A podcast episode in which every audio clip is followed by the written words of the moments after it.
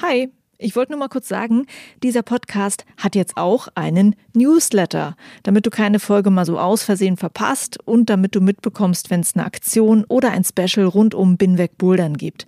Den Newsletter, den findest du auf meiner Steady-Seite, das ist steadyhq.com slash binwegbouldern und natürlich auch auf binwegbouldern.de.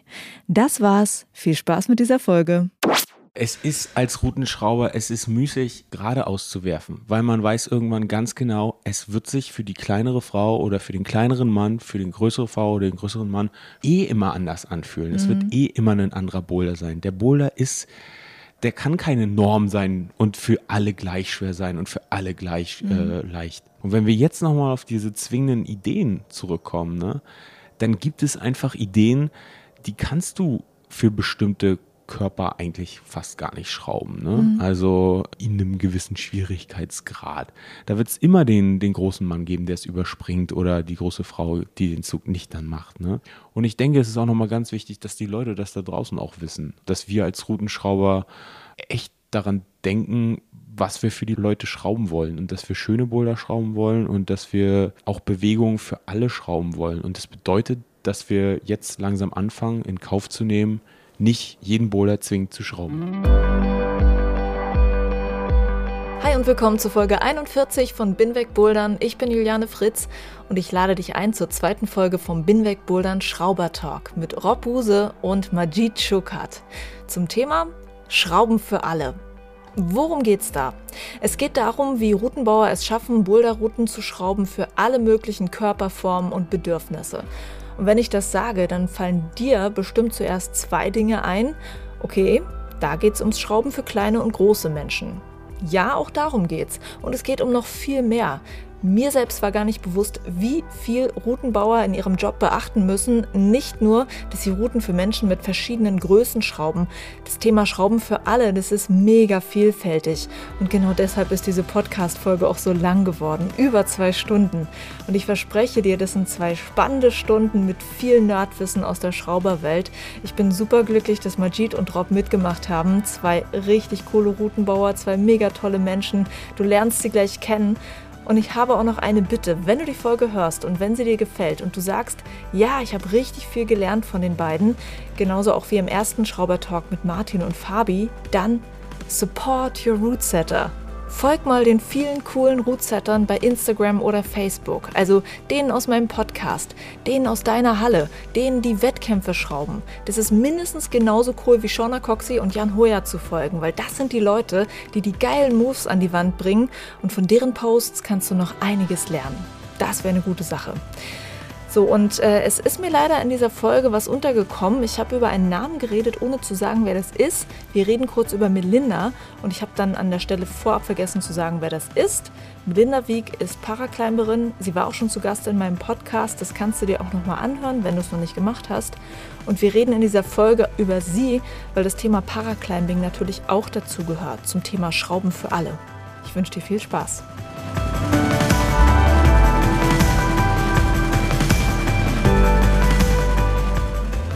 Bevor es in die Folge geht, etwas in eigener Sache. Wenn dir Binweg Bouldern gefällt, dann freue ich mich über deinen Support. Und ein Weg, das zu machen, ist ein monatliches Abo. Es klingt vielleicht komisch, ein Abo für etwas zu machen, das du ja sowieso umsonst bekommst. Allerdings ich freue mich, dass ich Bin Bouldern kostenlos anbieten kann. Dass viele Menschen, die das Bouldern lieben, diese Folgen einfach hören können. Und um das weiterhin anbieten zu können, brauche ich etwas Support. Denn es fließt von mir viel Geld und es fließen viele Arbeitsstunden in diesen Podcast. Und wenn du kannst, dann freue ich mich, wenn du das Ganze unterstützt. So wie es eben für dich möglich ist. Das mit diesem Abo, das funktioniert nämlich so. Auf der Crowdfunding-Plattform Steady habe ich drei verschiedene Abo-Pakete für dich gemacht. Du kannst mir pro Monat drei Euro, sechs Euro oder zwölf Euro zahlen, dafür, dass ich diese Podcast-Folgen hier machen kann.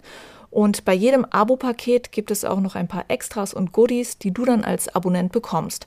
Zum Beispiel gibt es einen Podcast-Feed nur für Abonnenten mit kurzen Extra-Folgen. Oder es gibt für dich meine Sticker, einen Binwegbouldern-Bag oder T-Shirts. Schau dir das Ganze einfach mal an auf www.binwegbouldern.de. Über 80 Hörer sind schon mit dabei und unterstützen Binwegbouldern mit einem monatlichen Beitrag. Ich freue mich, dich vielleicht auch als Abonnent zu begrüßen. Du hilfst mir damit sehr und du hilfst, dass es mit Binweg Bouldern weitergeht, dass der Podcast besser wird und dass wir alle noch mehr tolle Sachen aus der Boulderwelt erfahren. Vielen lieben Dank dafür.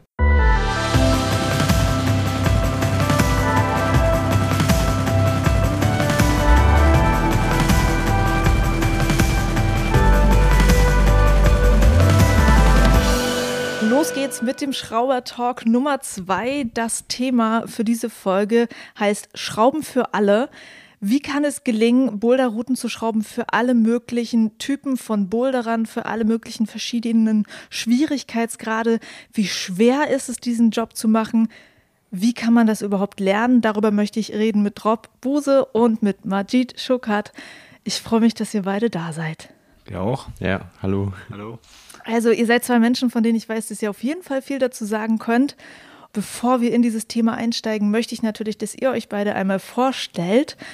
Fangen wir einfach an mit dir, Rob, weil ähm, ich habe schon lange gedacht, dass ich mit dir gerne mal so eine Folge zu dem Thema machen möchte, weil ich finde, dass du ein Mensch bist, der immer super begeistert über Routenbau und über übers Bouldern redet und weil ich weiß, dass du dir auch wahnsinnig viele Gedanken machst um dieses Thema, wie schaffe ich es wirklich, alle Leute so mit zu integrieren und allen Leuten so mit den Routen so ein Erfolgserlebnis zu geben oder dass sie halt lernen darüber, äh, über die Boulderrouten. Das finde ich sehr cool, wie du darüber redest und ich freue mich, dass du da bist.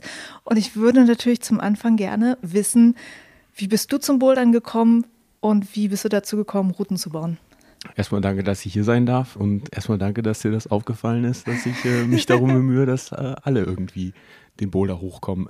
Ja, ich bin Robert Buse, ich schraube Boulder seit ungefähr ja, fünf bis sechs Jahren. Ungefähr so lange boulder ich auch schon. Ähm, ich bin durch äh, meine damalige Freundin quasi zum Bouldern gekommen, die Stella.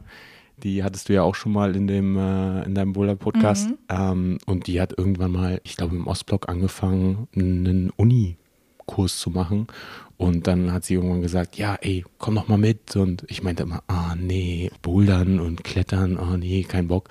Und dann hat sie mich irgendwie dreimal gefragt und beim dritten Mal bin ich mitgekommen und ich war sofort angefixt. Mhm. Also ich habe sofort Lust bekommen, nochmal hinzugehen und war dann irgendwann in der Bertha Block und ähm, ja, seitdem bin ich da irgendwie hängen geblieben, ja, in diesem Sport und in dieser Community. Und das Routenschrauben, wie schnell ist das dazu gekommen?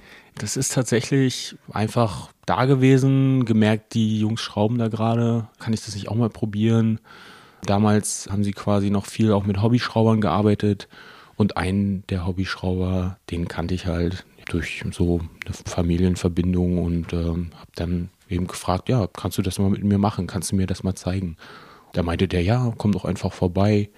Und ich war so, ja, geil, da habe ich echt Bock drauf und habe mir dann tagelang vorher Videos auf YouTube angeguckt mhm. von Adam Ondra und äh, Chris Sharma in La Dura Dura, ja, härteste Route der Welt. Äh, genau in Spanien und habe mir die Züge angeguckt und habe die aufgezeichnet ah. und wollte unbedingt eine Sequenz nachschrauben und bin dann total fasziniert und im Übereifer da morgens angekommen mit meinen Zeichnungen und habe denen das quasi gezeigt dem Schrauberteam und alle so, aha, okay, ist ja ganz cool.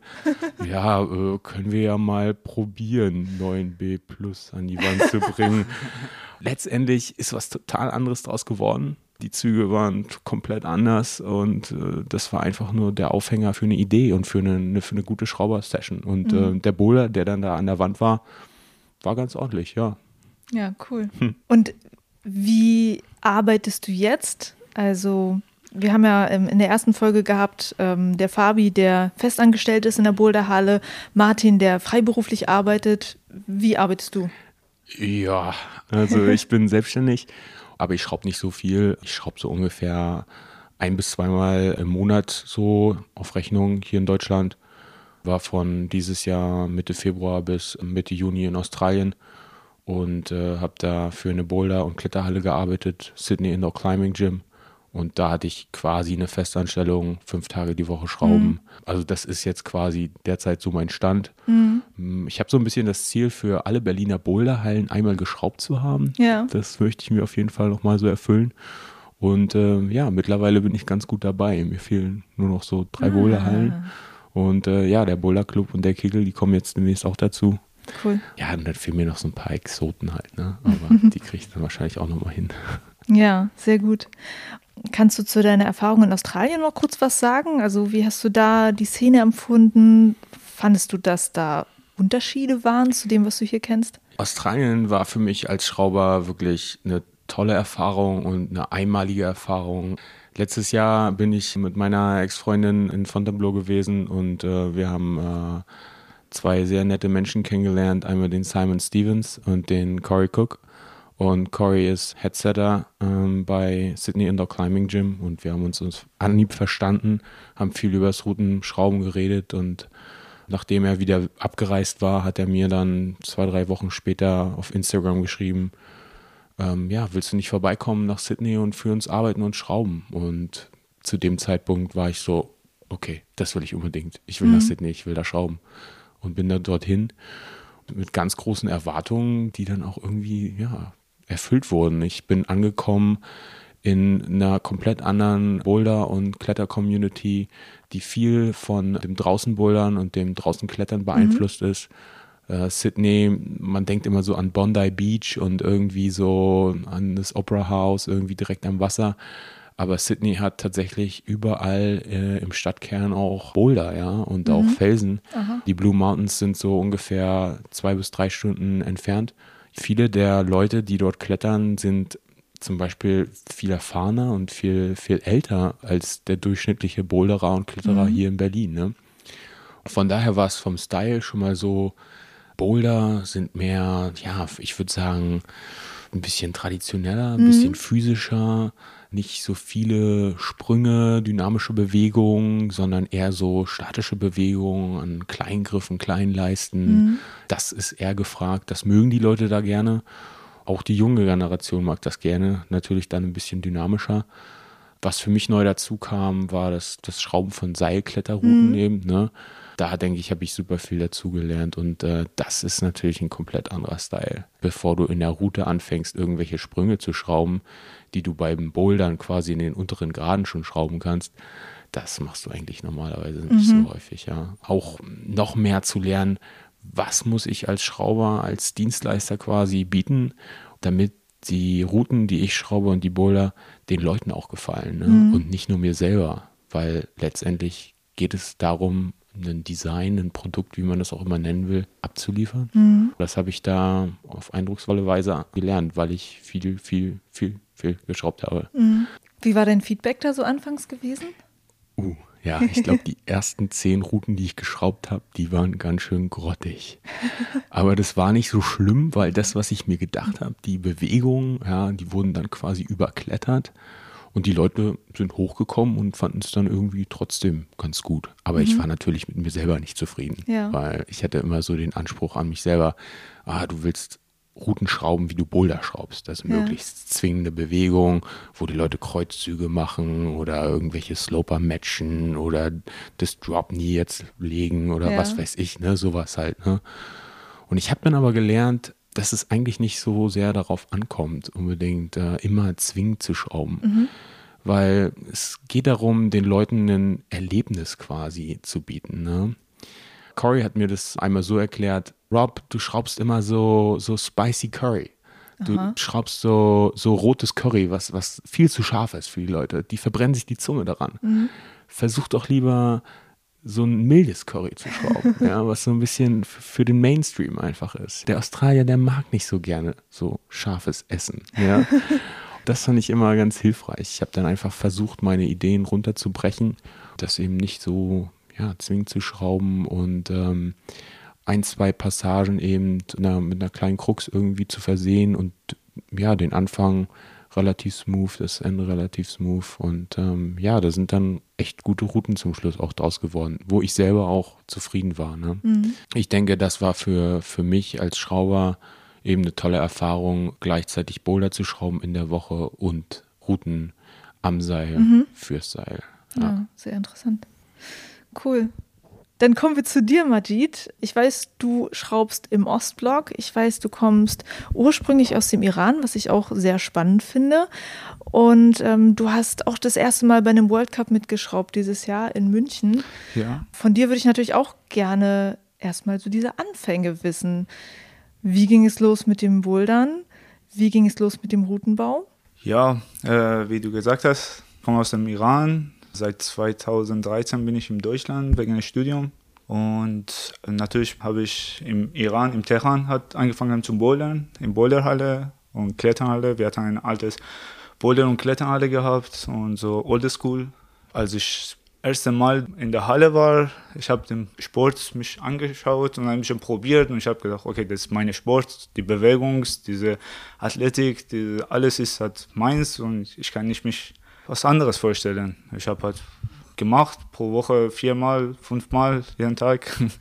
Und die Gute war bei uns, dass der Sport hat nicht viel Geld gekostet, außer die Schuhe musste ich nichts mehr bezahlen. Und wir hatten auch Felsen gehabt und schönes Wetter, halt innerhalb einer Stunde. Wir konnten von zu Hause im Teheran nach Bouldergebiet halt spazieren gehen oder mhm. mit Bus und dann halt Gebirge hoch, dann du bist bei deiner Projekt und hat sehr gut funktioniert und viele Wettkämpfe mitgemacht und ich war halt fix dabei gewesen. Aber sehr wenig geschraubt, eigentlich immer halt bei Wettkämpfen mitgemacht und diese Kultur, diese, was wir heutzutage kennen hier, das jede Woche schrauben und diese ganz große Boulderhalle gab es dort nicht oder mhm. gibt es noch nicht dort und wurde halt pro Jahr zweimal, dreimal die ganze Halle, die ganze Wände halt abgeschraubt, die Griffe nochmal mhm. gewascht und nochmal an die Wand und das war alles, was man von Schrauben dort kennt und dann halt nur vor Wettkämpfe.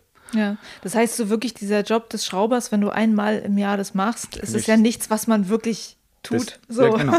Aber nur vor Wettkämpfe und offizielle Wettkämpfe, ja, dann braucht man die Schrauber und Schrauberinnen und die sind halt die offizielle Schrauber von unserem Verein. Aber jetzt ist halt ganz anderes geworden. Aber damals ja. war halt, als ich angefangen hat, das war so ja. ein bisschen oldschool mäßig gewesen. Und ja, dann halt in Deutschland. Erstmal bin ich halt in Ziesau gelandet und dort gab es auch keine Boilerhalle. Mhm. Aber Gott sei Dank gab es auch wieder Felsen für mich und ein paar coole Leute. Und wir waren halt jeden Tag wieder oder jede, bei jedem schönes Wetter draußen. Irgendwann bin ich halt nach Berlin gezogen und hier nur am Plastik. Mhm. Ich habe mich fast verabschiedet bei echten Felsen und ja. dann nur Plastik, Plastik, Schrauben, Bollen, Schrauben in Boulderhalle und hat Ostblock und hat Ostblock ist meine Zuhause als Boulderhalle gesehen. Hat, ich habe dort angefangen auch zu arbeiten. Erstmal alles Mögliche. Hat, ich habe abgeschraubt, gewascht, geputzt, getestet und dann langsam habe ich angefangen auch zum Schrauben und mein Problem war, weil ich halt ein bisschen stärker war, ich konnte nicht so leichte Boulder oder gängige Boulder vor die andere ja. setzen. Und das ist halt dieser Punkt, dass wir, ich denke halt heute daran hat kommen wollen. Und ja, genau. diese, man setzt erstmal, erstmal die Boulder für sich selbst irgendwie. Ja, und genau. obwohl man denkt, okay, das ist super geile Boulder und alle machen das, aber nee, das hat, du machst das einfach so und die anderen machen nicht. Ja. So, und dann das braucht eine gewisse Zeit und Erfahrung und Üben. Langsam, langsam entwickelt sich und dann kann man irgendwann halt so angemessener und halt gezielter mhm. schrauben. Das würde ich auch gerne nochmal genauer mit euch dann ja, gleich ja, klären, ja. ja. Äh, genau, wie, wie arbeitest du jetzt im Moment? Also du bist Student? Ja, ich bin ähm, Student und die Sache ist halt, als Student hier darf man halt, ich denke, 20 Stunden pro Woche arbeiten, regelmäßig und das arbeite ich im Ostblock regelmäßig, so im, als Rotenbauer äh, und Südblock. Und ab und zu bin ich auch in anderer Halle als Gastschrauber. Und ja, ich bin auch sehr motiviert, bei Wettkämpfen zu schrauben. Und dieses Jahr hat sich ergeben, dass ich bei Wortcup in München als schrauben darf. Hat richtig coole Erlebnis gewesen für mhm. mich und ich habe mich sehr gefreut. Ja. Ja. Das Thema, wie das ist, so für die Profis ja dann zu schrauben, das werden wir dann auch gleich nochmal ein bisschen detaillierter machen. Vielleicht könnt ihr beide einmal so sagen, was bedeutet es eigentlich für euch, Routen zu schrauben, wenn man das so sagen kann? Ja, das ist eigentlich eine, eine gute Frage. Was bedeutet das für einen? Ähm, ich glaube, ja, es ist eine Leidenschaft. Es macht Spaß, kreativ zu sein sich immer wieder neue Sachen auszudenken, ja, und sich da immer wieder aufs Neue zu testen. Ich glaube, Majid hat schon richtig gesagt, dass man erstmal immer anfängt, für sich selber zu schrauben. Also mhm. vielleicht, weil man sich möglichst schwere Boulder selbst schrauben möchte oder weil man gerne seine eigenen Boulder klettern möchte und die anderen können das nicht oder mh, mm, manchmal, also ich glaube, das nächste bei mir war, mein nächster Anreiz war eigentlich, dass ich gerne Boulder schraube, um tatsächlich andere Leute zu ärgern. Was? also möglichst Boulderschrauben, die ich klettern kann, aber andere nicht. Das hätte ich nicht gedacht. Ja, doch. Jeder professionelle Routenschrauber würde jetzt sagen, nein, das, das geht doch gar nicht und so. Aber ich glaube, das habe ich ganz lange konsequent verfolgt. Also wirklich technisch anspruchsvolle Boulder zu schrauben, die, die ich zwar klettern kann, aber andere Leute nicht. Und dann immer voll klettern. Ja, hey, hey, dann, so klettert man. Genau, so ganz genau, easy so mit der Straßenschuhe. Ja. Ja, Bier in der Hand. Ich habe tatsächlich so versucht, auch ein bisschen meine Nische zu finden. Dann, ich habe in der Beta-Blog einfach mit Leuten äh, geschraubt, die, die viel, viel stärker als ich waren. Ne? Mhm. Und äh, ich habe dann einfach angefangen, mir Sachen zu überlegen, die die anderen vielleicht auch nicht so gut können und äh, die ich halt gut kann. Und ich bin jahrelang so Skateboard gefahren und ja, da konnte man dann schon vielleicht so ein paar dynamische Bewegungen mit den Füßen, die vielleicht jetzt jemand, der da nicht so viel Erfahrung hat, nicht kann, ja. Mhm. Ich denke, ähm, ich hatte immer eine große Faszination, was, was diesen sogenannten New School Style angeht, über Volumenrennen, Run and Jumps, also wo man von der Matte anläuft, mhm. gegen die Wand, auf ein Volumen, mhm. an einen Griff, direkt weiter, ja. ja, Weiterleiter oder was weiß ich es alles gibt, ja. Das fand ich super faszinierend und das ja. war eigentlich so, glaube ich, dann der nächste Schritt.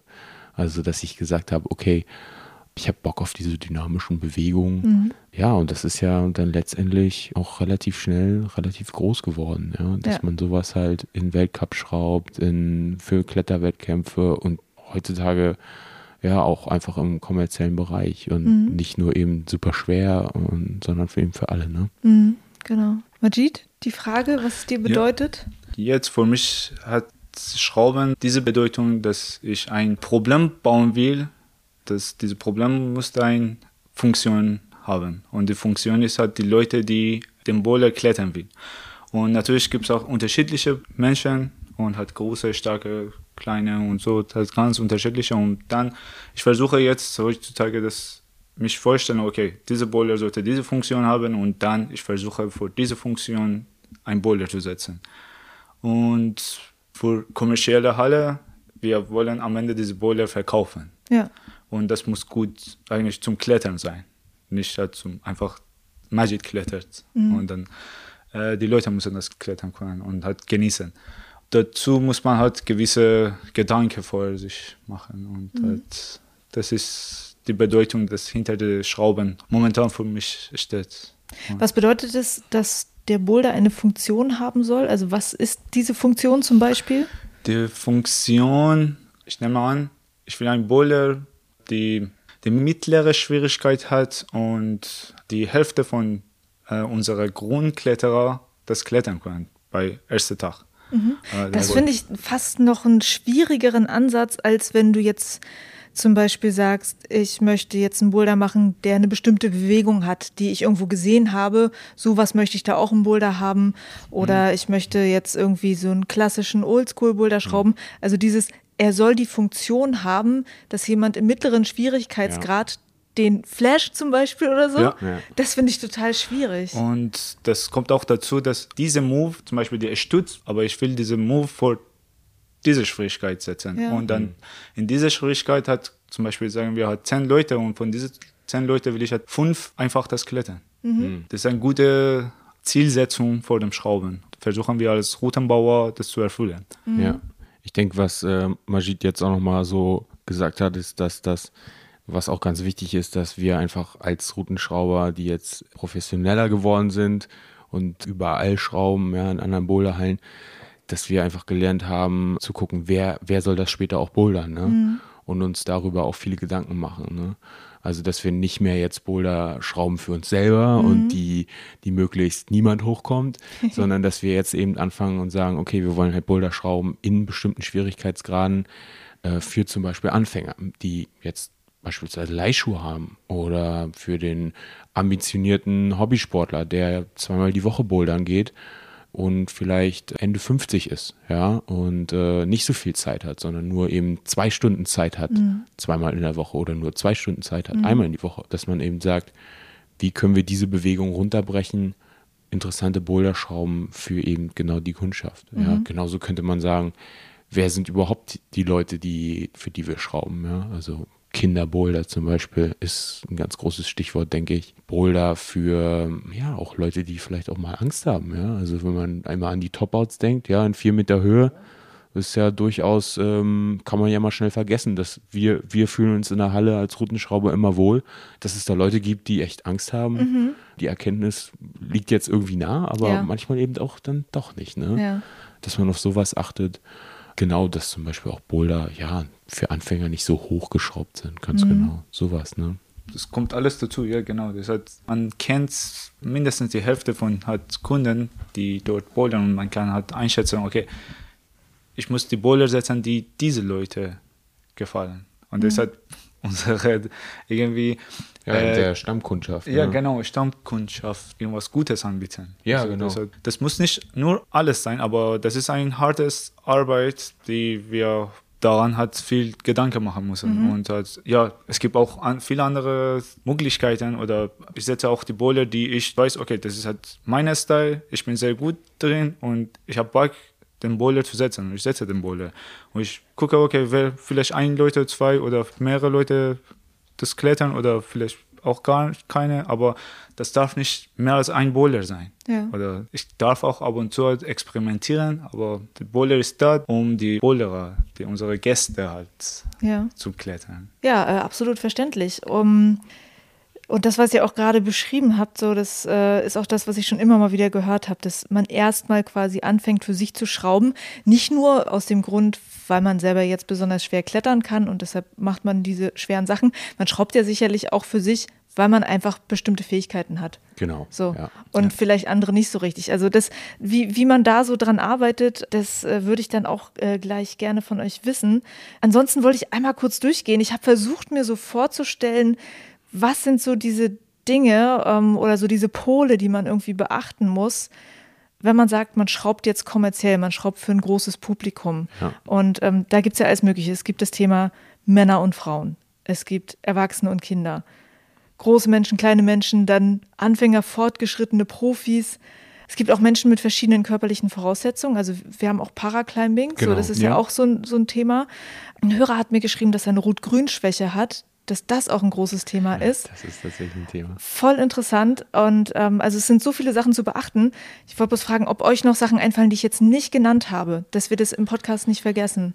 Vielleicht äh, Menschen mit jahrelanger Erfahrung, die äh, schon ein bisschen älter sind ja, ja. so vom draußen bouldern kommen, ja. vom draußen klettern, durchaus in der Lage halt äh, technisch anspruchsvolle Sachen zu klettern, aber eben vielleicht physisch nicht mehr ganz so stark, ja. Mhm. Und eben für die Leute, die möglicherweise dann eben nicht mehr so beweglich sind, ja. Mhm. Ähm, genau, aber zur Stammkundschaft einer Halle gehören. Dann ähm, ganz klar Schrauben für Schulklassen, ja? Mhm. also für große Menschengruppen ist auch nochmal so ein Thema. Wenn man jetzt tatsächlich leichte Boulder braucht, und zwar viele davon in einer Reihe, ne? Denn oft ist es so, wenn da jetzt lange Schlangen sind an der Wand, dann macht das niemandem Spaß. Ne? Ja. Alle möchten gerne gleichzeitig klettern. Klar, das muss man als Boulderhalle wissen. Das habe ich zum Beispiel in Sydney erlebt. Ja? Also da gab es Schulklassen, fünf Stück an einem Tag, zehn Stück an einem Tag, 250 Schüler an einem Vormittag. Wenn da die Kletterhalle und die Boulderhalle nicht ausreichend viele leichte Boulder hat, mhm. die parallel kletterbar sind, ja. dann äh, verfehlt das irgendwie. Dann gibt es Geschrei. Ja, dann gibt es Geschrei und dann gibt es da richtig äh, Gerangel. Ne? Sowas zum Beispiel. Dann denke ich, ist auch nochmal wichtig, dass man als Halle ein Gespür dafür hat, wer sind die starken Leute. Wenn da jetzt Kaderathleten sind, ja, mhm. äh, oder Leistungsgruppen, ja, mhm. dann muss man möglicherweise auch Boulder für die schrauben, ja. Stichwort ähm, Comp-Simulation, also Wettkampfsimulation. Das ist jetzt vielleicht nicht unbedingt die Klientel, mit der man das Geld macht, aber durchaus ganz, ganz wichtige Arbeit von Klettern. Ja, der Ruf. Ja, genau. Also, ja, dass für man, den Ruf der Halle. Ja, für den Ruf der Halle eben. Dass man aktiv mitgestaltet, was hier an Klettersport eigentlich passiert in mhm. Berlin. Ne? Hast du noch was, Majid, Genau. als Ergänzung? Ja, halt, ich finde immer, dieser Sport ist für jeden Mensch, jeder Körper und jeder Körper mit an, unterschiedlicher Körperfähigkeit anderes. Aber was ich halt immer daran denke oder wir, das ist den risikohafte Move, dass wir überhaupt nicht als Routenschrauber oder als, als Profi-Kletterer das verstehen. Zum Beispiel, das ist ein Sprung, so ein Seitensprung auf einer Henkel, das gute Griff.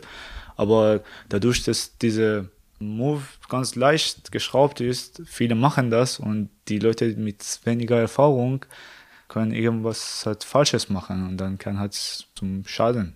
Ja, Verletzung. Äh, Also Verletzung, ja, ich genau. glaube, du, du, also übermütige Menschen einfach. Ne? Genau. Also Und- Menschen mit wenig Erfahrung, die sich aber viel zutrauen. Wir sagen, okay, immer, wenn man halt so einen Zug setzen will, dann lieber vorher ein schweres Zug bauen, Ja, dass genau, man kann, genau, ja. nicht alle reinkommen kann. Ja, ich verstehe.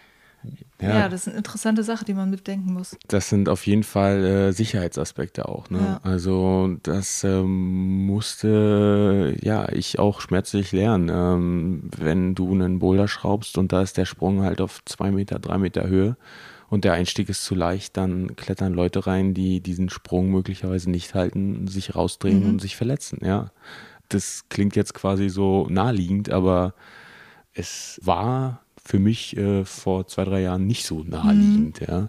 Aber das hat sich natürlich geändert. Also Ja. mit der Erfahrung einfach und äh, wir haben da jetzt ganz klare Regeln auch, ja. Also solche Seitsprünge halt einfach bitte nicht mehr in zwei, drei Meter Höhe, sondern einfach nah über dem Boden. Geht genauso gut. Den Rest des Boulders kann man ja dann einfach was anderes schrauben. Ja, genau. Wenn man das jetzt aber so bedenkt, all diese Dinge, die man bedenken muss, kann man dann überhaupt sagen, so, die Frage haben mir viele Hörer gestellt, dass ich das im Prinzip an die Routenbauer weitergeben soll. Was macht eine gute Boulderroute aus? Da habe ich gerade jetzt das Gefühl, das kannst du eigentlich gar nicht sagen, weil das so viel. Ja. Also könnt ihr das Ja, irgendwie sagen? Das ist echt schwierig, ja. Ja, das hat Moment und Zeit und personenabhängig. Das kann halt dem Router für mich in dieser Zeit sehr gut sein, aber dann für andere Menschen halt in andere Zeit, das kann schlecht sein. Das, deswegen das ist für mich immer sehr komplex, dass ich halt mich anschließen kann, dass, okay, diese Arbeit war gut oder nicht. Oder was ich geleistet hatte oder wir geleistet hatten, das hat gute Arbeit gewesen oder nicht. Das ist immer ein offenes Verfahren und bis zum Ende, dass diese Boiler abgeschraubt wird, das ist immer offen und kann Mhm. alles passieren. Ja. Und fast kann ich so beschreiben, ein lebendiges Geschehen. Zum Beispiel ein Boiler bleibt sechs Wochen an die Wand und bis zum Ende dieser Zeit ist lebendig, kann alles passieren. Das kann ein super gutes Erlebnis für alle sein oder für manche oder umgekehrt. Oder für manche total deprimierend, ja. Oder auch zum Verletzungen Ja, endet. Und niemand will das. halt ja. Ja, es ist tatsächlich nicht so leicht zu sagen, was einen guten Boulder ausmacht und was nicht, äh, weil das immer sehr subjektiv ist. Ne? Aber ich denke, es gibt doch schon gewisse Parameter, Eigenschaften, die so ein Boulder eben erfüllen muss. Ne? Ich denke, der erste Weg, äh, der, die erste Sache, die er erfüllen muss, ist, er muss ja sicher sein. Das haben wir ja gerade schon gesagt. Also diese Seitsprünge in hoher Höhe, das schrauben wir nicht mehr. Dann ähm, angepasst an den Grad und an den späteren Kletterer gibt es eben auch immer so Sachen dann zu beachten. Ja, nicht so hochschrauben für Anfänger, ja, Griffabstände dann für Anfänger, auch für Kinder halt nicht so weit, solche Sachen. Ich denke, sowas äh, muss man beachten. Dann auf jeden Fall, ja, Optik ist ein ganz wichtiges Thema. Die Boulder, die müssen Raum haben, ja, die Wand darf nicht quasi so zugekleistert sein, dass man überhaupt nicht mehr die Griffe voneinander unterscheiden kann. Dann ganz klar, äh, was steckt in dem Boulder drin? Die Bewegung, ja, die Idee dahinter. Ein Boulder, eine Idee, ja, zum Beispiel. Oder möchte ich jetzt lieber einen Boulder schrauben, der so eine Art äh, Sequenz jetzt ab, abfragt, ja, also man Das heißt, eine Sequenz abfragt. zum Beispiel rechte Hand, linke Hand, dann kommt ein Griff, den man doppelt, dann kommt ein Kreuzzug, Ja. dann kommt der Untergriff, dann kommt noch ein Untergriff. Ja, sowas zum Beispiel. Ja, das ist eine Griffabfolge, Ja. eine Trittabfolge, so ähnlich wie eine Choreografie, Ja, okay. dort eben abgefragt wird. Ja. Genauso könnte man sagen, eine Idee könnte sein, ein, ein Ausstiegsproblem. Ja? Also man möchte jetzt den Kletterer dazu bringen, dort oben über so eine riesengroße Wulst, über ein riesengroßes Volumen eben rauszuklettern. Ja? Ähm, das ist die Schwierigkeit an dem Boulder. Ähm, ja, oder eine, eine Plattenboulder, ja, zum Beispiel balancieren, sowas, das, das könnte auch äh, eben eine Aufgabe sein, ne? Also das muss schon drinstecken. Es muss eine Idee im Boulder drinstecken, mhm. denke ich, ne? Ja, und dann gibt es auch sowas wie, ähm, dass der Boulder auch angenehm sein sollte, so ein gewisser Flow auch. Ja? Mhm. Also die Griffe zum Beispiel und Volumen, wie es gesetzt ist, das darf nicht scharfkantig sein oder, oder irgendwie unangenehm in, an den Fingern sein oder so, ja. Zum Beispiel großes Thema Risse, ja. Mhm. Also es gibt Leute, die schrauben Risse in Indoor-Boulderhallen. Mhm. Also das kann ich immer gar nicht verstehen, weil, also ich fand das auch ganz lustig mal, aber irgendwann merkt man, okay, wenn man seine Hand irgendwo reintut und ja. die quasi eine Faust macht und da irgendwo rein ja. ja. steckt halt, dann tut das ganz schön weh. Und will man das Leuten, Kunden zumuten? Nein, das will man heutzutage eigentlich nicht mehr. Es gibt Kletterer, die machen das so. Ja, also von daher. ja es wird immer jemanden geben. Geschmackssache. ja. Aber du hast recht, das hat ein Standard hat sich entwickelt, dass man halt nicht scharfe Kante oder so äh, Homogenität von einem Bowler ist sehr wichtig, die optisch mhm. ist sehr wichtig, das hat nicht scharfe Griffe halt, das hat äh, das nicht schmerzhaftige halt ja, Griffarten ja, genau. und obwohl halt in mancher anderen Halle das sehr beliebt hat. Wir haben auch sogar in Berlin eine Halle, die hat, dort wird halt ja, ja genau, anderes geschraubt. Genau, anders geschraubt. Da weiß ist von man, Anfang an, okay. Zeit stehen geblieben quasi. Ja, genau. ne? Und das macht ja Spaß. Ja. Also auch manchmal, wenn man Wollt ihr Namen nennen? Nein, nein. Doch. Bitte nicht. bitte nicht, nein. Das, äh, also, ja, einfach, dass man so, so unangenehme Griffe verschraubt, ja. Unergonomisch gedreht quasi. Unergonomisch, ja, ja genau. also, oder Tritte, ganz kleine, fiese Scheißtritte, genau. die an den Füßen wehtun. Wenn man halt vier äh, Mal pro Woche halt Boulder geht und halt schraubt und halt klettern und man denkt immer an die Schuhe, an die Haut und wenn man auf diese Griffe festhalten muss oder treten muss, man denkt, okay, meine Schuhe geht kaputt, meine Finger geht kaputt, ja. was ja. soll das? Und ich will das nicht. Ja. ja. Ja, also das äh, spielt auf jeden Fall mit rein. So, das, das kann ich auf jeden Fall verstehen. Ähm, ich würde jetzt nochmal zu diesem Thema gehen. Wie gesagt, du fängst als Schrauber erstmal an mit, ich möchte mir ein Projekt schrauben, was ich schaffen möchte, oder ich schraube halt in dem Bereich, was meine Fähigkeiten sind. Mhm. Da habt ihr beide mal angefangen. Vielleicht könnt ihr ja noch mal sagen, wie seid ihr da rausgekommen? Also wie war dieser Prozess des Lernens? Wie waren, was waren das für Erkenntnisse, die sozusagen von diesem Startpunkt dann weggeführt haben? Feedback von anderen, ja. wenn die alle kommen ja. und sagen, nee, das Boiler ist total scheiße. Und jemand, jemand hat, gibt auf und sagt, wenn der ja, Erste okay. weint, wenn der Erste weint. Der Boiler ist so kacke. Ja, genau.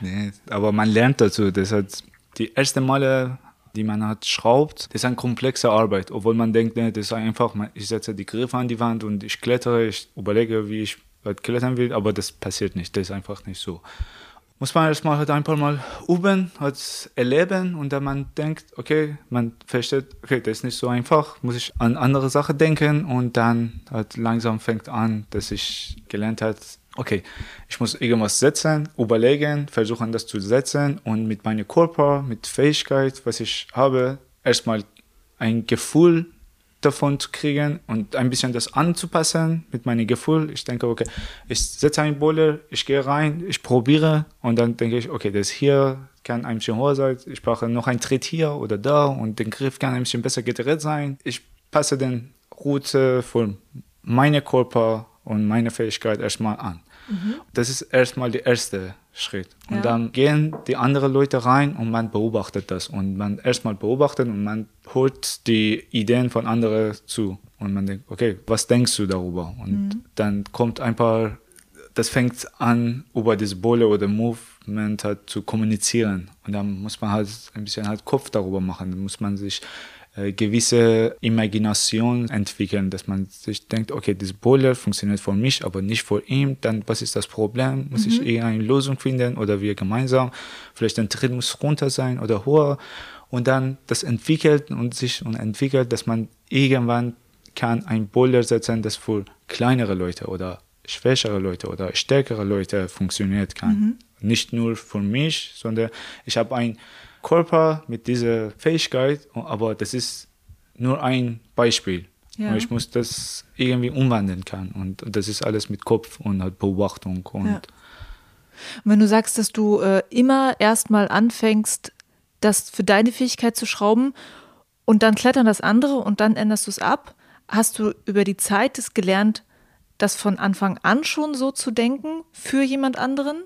Ja, ich habe erzählt, dass wie man hat als Anfänger okay, oder ich ja. als Anfänger äh, angefangen hat, ja. also das erstmal für mich geschraubt hat und dann hat diese Kommunikation angefangen, mhm. dann hat gelernt und heutzutage, ich denke halt, ich kann sowas machen, dass ich überlege, okay, ich will ein Boiler für diese Leute setzen ja. und halt zum Beispiel halt für Frauen, die kleiner sind, aber stärker als ich bei Fingerkraft sind, dann ich weiß, okay, wenn die Crimp für mich so schwer ist, für sie sind super gut. Ja. Und ich kann halt kleinere Krümpen nehmen. Ja. Aber die Arbeitsstände muss halt kleiner sein und ja. so das, solche Sachen. Und dann funktioniert es. Okay. Und ja, cool.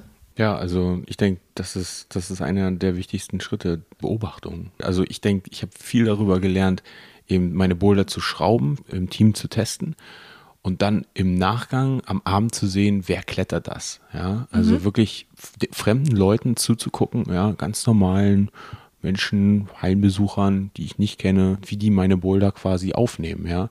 Und ja, teilweise dann eben viel gelernt, dass meine Boulder oft nicht eben aufgehen, ne? Und äh, auch in den gewissen Graden nicht, ja. Und dann habe ich mir immer die Frage gestellt, wie kann ich das Erlebnis jetzt aber besser machen? Wie kann ich diesen Zug jetzt oder diese Idee, die ich da jetzt eigentlich umsetzen wollte für den Grad, für diese Gruppe an Menschen, beispielsweise Kinder, Beispielsweise Menschen, die kleiner sind als ich, Menschen vielleicht auch, die größer sind als ich. Wie kann ich das umsetzen? Ich denke, da habe ich ganz viel draus gelernt. Und natürlich, das hat Majid auch schon gesagt, im Team zusammen kommunizieren und testen. Mhm. Und ich glaube, das ist wirklich die Superpower. Weil eins dürfen wir nicht vergessen. Wir sind zwar Routenschrauber, aber wir sind äh, keine Personalunion, wir sind keine Künstler oder so. Ja, also ähm, man muss sich als Routenschrauber immer als Teil eines Teams verstehen. Das Team muss viel kommunizieren, konstruktiv, sachlich. Man, man muss sich immer wieder selbst daran erinnern, warum machen wir das hier im kommerziellen Bereich, aber auch im Wettkampfschrauben. Ja, für wen schraube ich hier eigentlich gerade? Und ähm, zum Beispiel der Chefroutenschrauber muss eben sagen, ja, deine Aufgabe war jetzt eben einen leichten Boulder zu schrauben mit Slopern oder mit Leisten für äh, Kinder zum Beispiel, ist das da jetzt gerade an der Wand oder müssen wir das jetzt nochmal ändern? Ne? Ich denke, da habe ich auch relativ viel gelernt und äh, ich glaube, ja, eben, dass man auch andere Aufgaben bekommt, als nur Boulder in seinem Lieblingsgrad für sich selber zu schrauben. Mhm. Ne? Dann kommt der Chefroutenschrauber an oder man nimmt sich die Aufgabe auch, man stellt sich die Aufgabe selber und sagt, okay, ich möchte jetzt gerne ein, ähm, es kann auch ein super schwerer Boulder sein, die, die Einzelzüge kriege ich vielleicht noch hin, aber das Zusammensetzen der Züge kriege ich nicht hin. Den möchte ich jetzt gerne schrauben. Wie muss sich das anfühlen? Wie fühlt sich da jemand drinne, der, der stärker ist als ich? Oder wie fühlt sich das für jemand an, der kleiner ist als ich? Ja, kommt der da überhaupt ran an den Griff? Ich habe früher immer, ich glaube, Majid, du vielleicht auch, das, das Testen gemacht mit der mit dem ja, Ellbogen. Ja, man streckt einen Arm aus mit, der, mit, der, mit der Hand, ja, ja, Mit, der, mit der flachen Hand ausgestreckt und den anderen Arm, den, den, den beugt man quasi und äh, dann Dass man, man, sich verkürzt quasi seine dass man sich, Ja, sich verkürzt. Ja. Dass man immer mal guckt, okay, also das, da könnte man noch rankommen, ja. ja. Das ist immer ein ganz guter Indikator. Das funktioniert natürlich nicht immer für jeden Zug, ja. Äh, viel hat es auch mit den Tritten zu tun. Ja, aber so, denke ich, lernt man das Handwerk. Also mhm. indem man sich in andere Leute, andere Körper äh, reinversetzt, ja, aus sich selber und seiner, seiner Denkweise herauskommt und eben auch, wie du meinst, abstrahiert. Zum Beispiel, ich denke, das ist auch nochmal was ganz Wichtiges, wenn wir über das Thema reden, dass man lernt, Boulder auf Sicht zu schrauben. Das bedeutet quasi, dass man den Akkuschrauber nimmt, ja, die Griffe nimmt was weiß ich, in, in normalen äh, Straßenschuhen schraubt, auf der Leiter steht und diesen kompletten Boulder, die komplette Idee einfach einmal ranschraubt. Ja, erstmal quasi, ich sag mal, montiert, ja, und diesen Boulder nicht testet während dieser Zeit, also nicht in dem Boulder drinne ist. Dann nimmt man sich eine neue Griffkiste und schraubt noch einen Boulder. Und erst ganz am Ende, ja, wenn alle Boulder fertig geschraubt sind, sich erwärmt und die Kletterschuhe anzieht und dann diesen Boulder in einer Gruppe zusammen testet ich denke, dass man das lernt, das ist auch nochmal wichtig, Mhm. weil dadurch lernt man eben zu abstrahieren, ja, und äh, nicht nur für seine Körpermaße zu schrauben. Denn wenn du nämlich schraubst und die ganze Zeit da nebenbei noch testest, am besten noch mit Schlappen und irgendwie so Akkuschrauber und Sch äh, Schrauben im, im Mund so ungefähr, dann kann eigentlich nur ein Boulder rauskommen, den du gut klettern kannst und für deine Körpermaße. Und das ist nicht gut. Äh, was ich gerade bei dem gedacht habe, was du jetzt auch gesagt hast, Rob, ist, dass man ja A, sich selber und seine Fähigkeit richtig gut kennen muss, Mhm. was auch nicht immer leicht ist, sich wirklich seine Stärken und seine Schwächen einzuschätzen. Ja, das äh, Und? ist echt schwer. Ja. und dann auch noch die Stärken und Schwächen von anderen Menschen einschätzen lernen muss. Also Ja. das ist ja mega komplex. Das ist Könnt ihr da komplex. irgendwie sagen, wie euer persönlicher Prozess da war? Ich lerne immer dazu. Jedes Mal, wenn ich irgendwo halt mit anderen Leuten schraube und teste und dann lerne ich, okay, ich kann das besser oder schlechter oder muss ich halt aufpassen. Das kann ich sehr gut oder sehr schlecht. Das ist halt die Hälfte des Wegs und die andere ist halt, wenn ich halt mir vornehme oder den Bowler sollte vor diese Leute halt gesetzt werden, dann muss ich auch durch die Beobachtung und Imaginations- oder Vorstellung diese Schwäche und halt Stärke von den anderen Leuten halt äh. Zum Beispiel, wenn ich ein Bowler, ein ganz leichter Bowler, in unserer gerade im Ostblock das ist gelb, ganz leicht, dann kann auch unterschiedliche gelbe Boulder sein. Und diese gelbe Boulder sollte, wir nehmen an, sollte für ganz alte Leute auch machbar sein oder übergewichtliche Leute. Und ich gehe rein, ich setze die Füße rein und ein paar Henkel und ich sage, okay, links, rechts, links, rechts, die Füße so halb Meter hoch, so hohe Schritte und dann ich beobachte am Ende und sehe, okay, die Leute kommen nicht auch hoch, weil die Schritte ist auch ganz hoch für sie. Das heißt nicht, Also die- hoch antreten Ja, hoch antreten kann. Das heißt nicht, dass, dass alle das einfach können. Mhm. Das ist auch ein schwerer Zug für sie. Das heißt, das ist halt keine gelbe Wolle für sie. Ja. Das, ist halt- die Sache, die ich jetzt bei äh, Beobachtung gelernt Mhm. hatte. Wie oft gehst du zum Beispiel dann auch zu den Leuten hin und fragst sie, wie ist das für dich? Wenn ich Zeit habe nach dem Schrauber oder ich hänge ab in Boilerhalle und wenn ich auch boilere, ich gehe zu Leuten und ich beobachte die Leute, die, wenn sie klettern und wenn sie Probleme haben oder wenn sie sich meckern, ich versuche irgendwie mich äh, reinzumischen und herauszufinden, okay, was ist das Problem? Das ist ein technisches Problem oder das ist ein Problem bei der Boiler. Das ist halt nicht machbar oder sehr schwer machbar. Und dann halt, das ist halt diese äh, Lernphase für mich.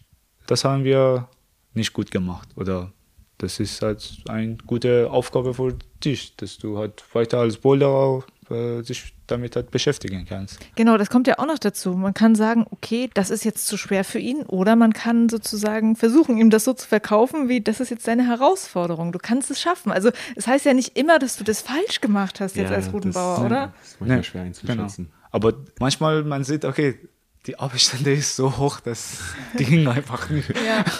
Er steht auf dem Tritt und er ist halt ganz ausgestreckt, aber ich komme nicht rein. Darf ich sagen, okay, ich spring mal rein? Zwergentod. Ja, ja, genau. ja, also ich, äh, die Frage war ja eigentlich, wie man, also wie man sich nochmal so auch in andere Leute reinversetzt. Genau, ne? Dieses Jahr, äh, angefangen hat es mit diesen Stärken- und Ja. Schwächen-Thema, dass Das- du das- das, so ja. gut einschätzen musst für dich, was schon schwer ist und dann auch noch für andere. Ja, und dass man das eben lernt auf dem Weg zum Ja. professionellen Schrauber. Da kann ich eine ganz interessante Geschichte erzählen. Das ist eigentlich keine Geschichte, aber es ist so eine, eine Sache, die hat mich schon relativ lange beschäftigt. In der Bertha Block gibt's ja das äh, berühmt-berüchtigte Team Bertha Block, ja, bestehend aus, äh, ich glaube, sieben, sechs, acht starken jungen Damen, ja, ähm, und da gibt's zwei junge Damen und die sind, was den Körperbau angeht, wirklich sehr unterschiedlich. Ja. Ja, also ich spreche da jetzt die Größe an, ja. Ja. Kennen vielleicht auch äh, einige die Julia und die, die Martha. Ja. Julia eben eine relativ kleine Kletterin Mhm. und Martha eben jemand, der ja schon relativ groß ist Ja, für eine genau. junge Frau, ja. Und die zusammen jetzt in einem Wettkampf oder an dem gleichen Boulder. Beide gleich stark, ja. Und wie kann das fair sein? Also wie, wenn die eine quasi äh, fünf Griffe überspringt, weil sie das komplett aufmacht mit ihrer Armspanne und äh, die andere quasi ja nicht drankommt, ja. Und das ist tatsächlich lange Zeit mein großes Thema gewesen, einfach Boulder für beide zu schrauben, Ja. die eine zwingende Idee haben. Also Ja. eine Idee quasi, zum Beispiel einen Sprung oder ja, irgendeinen bestimmten Zug, den wirklich beide auch äh, so absolvieren müssen, ja. Ja. ohne dass da irgendjemand was umgeht. Ne? Und genau das Gleiche kann man sich eigentlich auch für den kommerziellen Routenbau eben vorstellen. Ne? Dass man eben sagt, ja, ich möchte gerne zwingende Idee haben, einen tollen Boulder schrauben, der für alle Körpergrößen irgendwie gleich ist. Ich glaube, das, ist ein- das ist ein ganz hohes Ziel und dem kann man kaum gerecht werden. Aber es gibt tatsächlich ein paar Ideen, mit denen geht das. Durch die beiden äh, habe ich eben gelernt, äh, damit umzugehen, also auch mit dieser Ungewissheit. Ich habe auch gelernt, wie man sich in andere Leute reinversetzt, ja. Und da gibt es auch tatsächlich nochmal einen Punkt, den ich, den ich besonders wichtig finde, ist, es schrauben tatsächlich relativ viele Männer und relativ wenig Frauen. Ja. Und äh, ich denke, dass der Ausgangspunkt, äh, von dem man immer ausgeht, also seine eigene Perspektive, die ist eben immer noch so ein bisschen, ja, auch von der eigenen Körpergröße abhängig. Ne? Und man muss lange, lange schrauben und üben, um sich in andere Körper reinzuversetzen. Ne? Ein gutes Beispiel ist Kinder, Kinderboulderschrauben. Und Kinderboulderschrauben für starke Kids. Ja, Kinder, die wirklich richtig kleine Griffe festhalten können, auch richtig dynamisch klettern können. Das kann man sich Ja. schlecht vorstellen dann, oder? Als Erwachsener. Das kann man sich dann immer schlecht vorstellen, weil einen dynamischen Zug für ein Kind zu schrauben, der nicht bedeutet, dass es quasi ein Sprung ist zum Beispiel oder so, ja. Ja. Oder ein, ein Zug, der viel zu weit ist dann, ja. Ja. Wo die auch mal so, ich sag jetzt mal, ballern können, ja. Ja. So bam, bam, bam, ja. Ein dynamischer Zug, da fliegen die Füße und nochmal und nochmal. Ja, sowas zum Beispiel für Kids zu schrauben.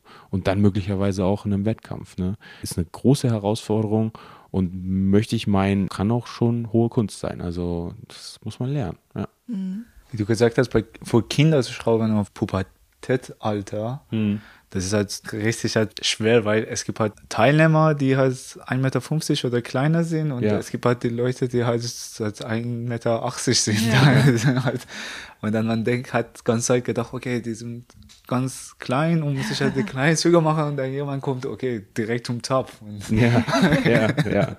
aber ja, für Kinder zu schrauben und das, das ist ein ganz anderes Thema, weil die sind super stark, super beweglich und sie klettern normalerweise sehr intuitiv richtig. Das heißt, das fordert sehr hohe Niveau zum Schrauben, aber in andere Abstände. Und das ist für uns als, als erwachsene Schrauber irgendwie muss man halt lernen. Irgendwie das ist ganz anderes im Vergleich zum äh, normalen Schraubertag oder kommerziell sitzen für andere Erwachsene. Weil das ist so. Mir fällt gerade noch ein Beispiel ein. Ich glaube, viele kennen das, die Geschichte von mir. Äh, einige werden jetzt lachen. Ich habe mal einen, äh, einen Feed-Forward-Riss geschraubt. Also das heißt, man ist an einem Griff, Ja. äh, man klettert mit den Füßen voran Ja. im Überhang. Ja, der Kopf hängt quasi nach unten, die Füße gehen quasi höher als die Hüfte, höher Ja. als die Schultern, höher als der Kopf. Die Füße landen tatsächlich in einem Riss. Ja, Ja. man steckt die da rein, klemmt die da rein, ja, und dann kann man eben die Arme lösen und zusammen ja diesen Riss dann hochklettern. Ja. Ja. Das habe ich mal für ein Frauenfinale geschraubt in der Bertha Block, ich glaube äh, 2016 oder 17, ich kann mich nicht mehr erinnern. Und ich habe den Bowler geschraubt und ich war, ich war so glücklich über die Idee und ich fand das so toll und äh, Aber der Riss, ja, ja, der Riss, der Riss. Aber der war für die Füße, nicht für die Hände. für die Hände war der nicht. Man musste nicht die Faust da reinstecken, man musste die Füße da reinstecken. Und die Füße waren auch wirklich, dass die geklemmt haben. Aber leider, ich habe die Fußgröße äh, 46 Oh.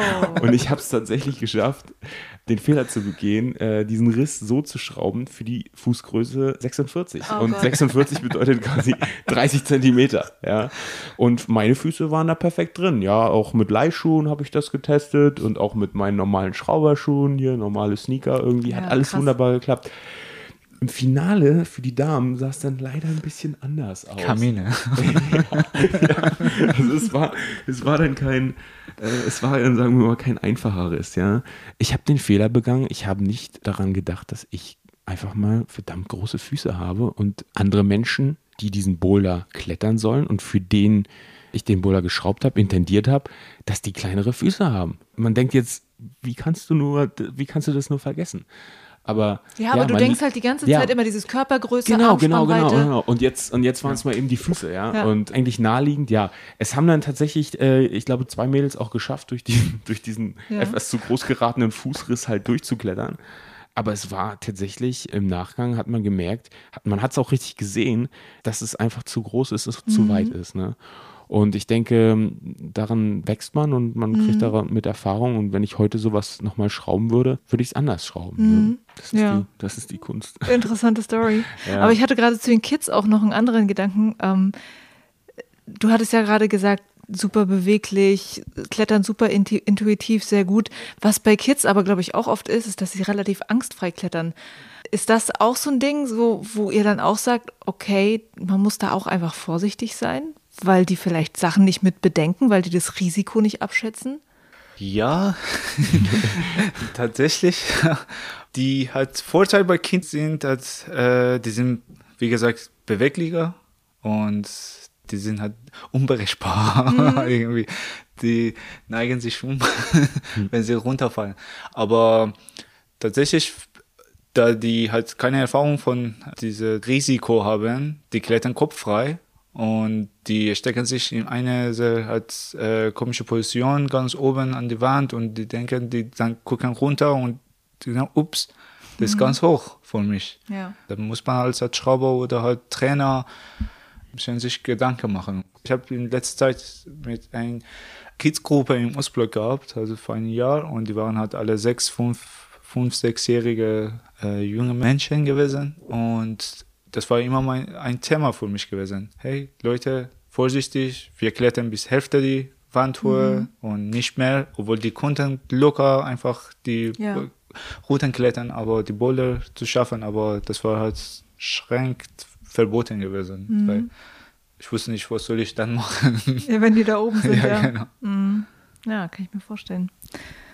Nochmal zu dem Lernprozess, ähm, wie man da reinkommt. Es haben auch wirklich viele Leute gefragt, wie kommt man überhaupt da rein, dass man das lernen darf? Ja.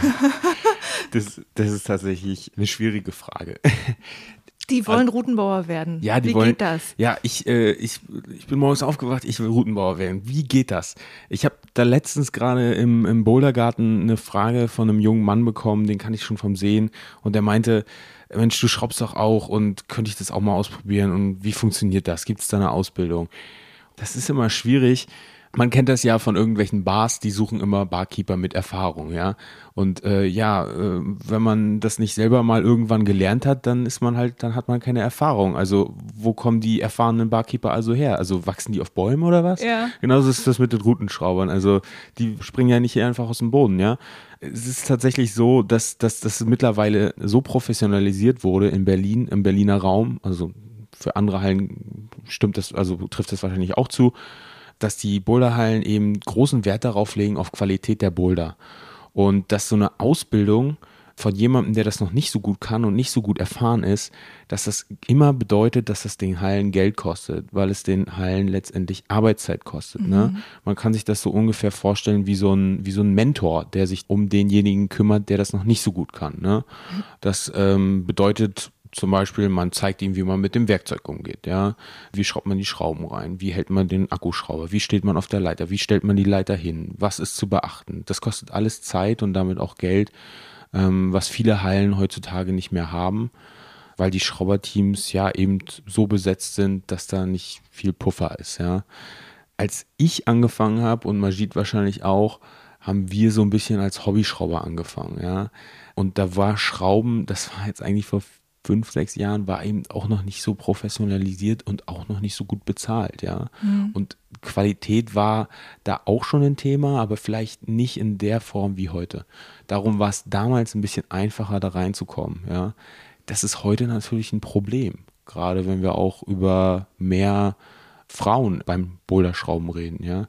Wie können wir junge Frauen, junge Mädels fördern, äh, dass die auch eben sich dazu entscheiden, äh, in irgendeiner Form professionell zu schrauben, ne? weil wir eben die verschiedenen Facetten, die verschiedenen Körper, die verschiedenen Styles halt haben wollen. Man würde heute versuchen, vielleicht erstmal mit einem Routenbaukurs anzufangen. Ja. Sowas gibt es im Ostblock, mhm. ja, das hat die Party Party angeboten, genau, ja. hat das äh, letztes Jahr zweimal gemacht sogar. Ab und zu gibt es das auch im, im Cliffhanger, habe ich gesehen, ja. Da geht man hin, meldet sich an, das kostet nicht so viel Geld, zwischen 30 und 50 Euro und bekommt dann an einem Tag eben die, das Handwerkszeug mit. Das könnte man zum Beispiel machen. Mit dem Workshop in der Hand könnte man möglicherweise dann zu einem Chefroutenschrauber in der Halle gehen und sagen, ich habe diesen Workshop gemacht, könnte ich auch mal mitschrauben. Ja? Ja. Wie sieht es dann aus? Es ist natürlich immer ein bisschen mit Vitamin B mit im Spiel, ein bisschen Netzwerk, ja, dass man einen Fuß reinbekommt. Manchmal ist Bedarf da, manchmal nicht. Heutzutage eher nicht mehr so, ja, weil die Hallen, ja, wie gesagt, die haben ihre festen Schrauberteams, laden dann auch professionelle Gastschrauber ein. Ja, so kann man leider die Frage zurzeit nur beantworten, ja. Ähm, Ja. Also es ist schwer, in den Club reinzukommen. Es ist schwer, es ist auch in Berlin schwer. Äh, Majid wird das bestimmt bestätigen. Ja, natürlich. Das hat, äh, wie du gesagt hast, das hat heutzutage in Berlin oder diese kommerzielle Bowlerhalle-Bereich ist so geworden, dass es lohnt sich überhaupt nicht, dass man einen Beginner als Schrauber im Team einlässt und sich denkt, okay, wir lassen halt sechs Monate so kostenlos oder sie von uns schrauben und dann hat, wir haben einen guten Schrauber oder Schrauberin. Das ist leider nicht so, weil äh, man verliert so viel Geld oder Kunden dadurch, dass man halt lieber sich sparen will und halt lädt sich als die beste Schrauber, weil das das kostet erstmal ein bisschen mehr Geld, aber am Ende du hast halt die beste Boulder an die Wand und das ist halt mehr wert. Und die andere Seite für halt die Leute, die richtig Bock darauf haben, ich denke, das ist eine große Voraussetzung, zum, um Schrauben zu werden und halt um Schrauben zu dürfen. Bei in solcher Halle ist halt ein guter Kletterstil zu entwickeln. Das heißt nicht, dass ich sehr schwer bouldern muss, sondern ich muss sehr schön bouldern können. Das heißt, dass ich ein sehr gutes Gefühl von Movement haben, Körpergefühl, ne? Körpergefühl. Damit zeigst du, okay, ich habe ein gutes Gefühl, ich kann mich sich äh, während die Schrauben, wenn ich halt diese Handwerkarbeit lerne, dann kann ich halt selber kurieren. Ich setze nicht ein komische Boulder an die Wand und denke, oh, das ist super geil. Und dann als halt Hauptschrauber oder andere Beteiligte im Team muss man halt sich halt zwei Stunden Zeit kosten lassen, dass man ihm erklärt oder sie erklärt, nein, das ist keine gute Boulder. Muss Ja. man, müssen wir das ändern. Lass mich das ändern. Ja. Das, Ja, das, das hast du richtig gesagt, weil dann ist es oft so, man, man hat dann jemand, der Anfänger ist und man muss dem dann erstmal erklären, hör mal zu, dein Boulder, der ist, den kann man jetzt zwar klettern und den kannst du jetzt auch klettern, aber es gibt da verschiedenste Gründe, warum das jetzt äh, jemand anderes wahrscheinlich nicht so als tolles Erlebnis ansehen würde. Da gibt's, ja, wir haben vorher schon drüber geredet, es gibt so ein paar Parameter, aber das quasi, ja, so beizubringen, das ist tatsächlich ja auch noch schwierig. Ich denke, einige Routenschrauber, die jetzt zuhören, die werden auch denken, Mensch, das ist wirklich nochmal eine Sache, damit könnte ich mich beschäftigen. Wie kann ich quasi Leuten beibringen, gute Boulder zu schrauben? Ja? In Workshops gibt es da eine Möglichkeit, eine Art von Ausbildungsform. Das muss ja jetzt, also in Form von einem, von einem Workshop. Ne? Wie, wie kriegt man das hin? Ist super gefragt, glaube ich. Also, weil ich die Fragen ja auch kriege von meinen Hörern, Mhm. wo ich dann sage, okay, das Einzige, was mir einfällt, ist der Ostblock. Mhm. Patti. Die, die Patti macht das echt super. Ich finde auch, das ist sehr wichtig. Eigentlich, wir können in alle unsere Hallen das machen. Das ist sehr schön, diese Workshops anzubieten. Ich kann auch jetzt sagen, hey, ich weiß Bescheid, dass wir alle in unserer Hallen brauchen halt Mädels zum Schrauben. Hat eigentlich äh, die, wir brauchen Frauen als Schrauberin, weil es fällt. Wir wissen, okay, 90 Prozent oder 99 Prozent von Ja. unseren halt, Schrauberteams sind halt Männer. Und unser Problem ist, dort ein gutes Boiler für Mädels zu setzen Ja. oder technisch.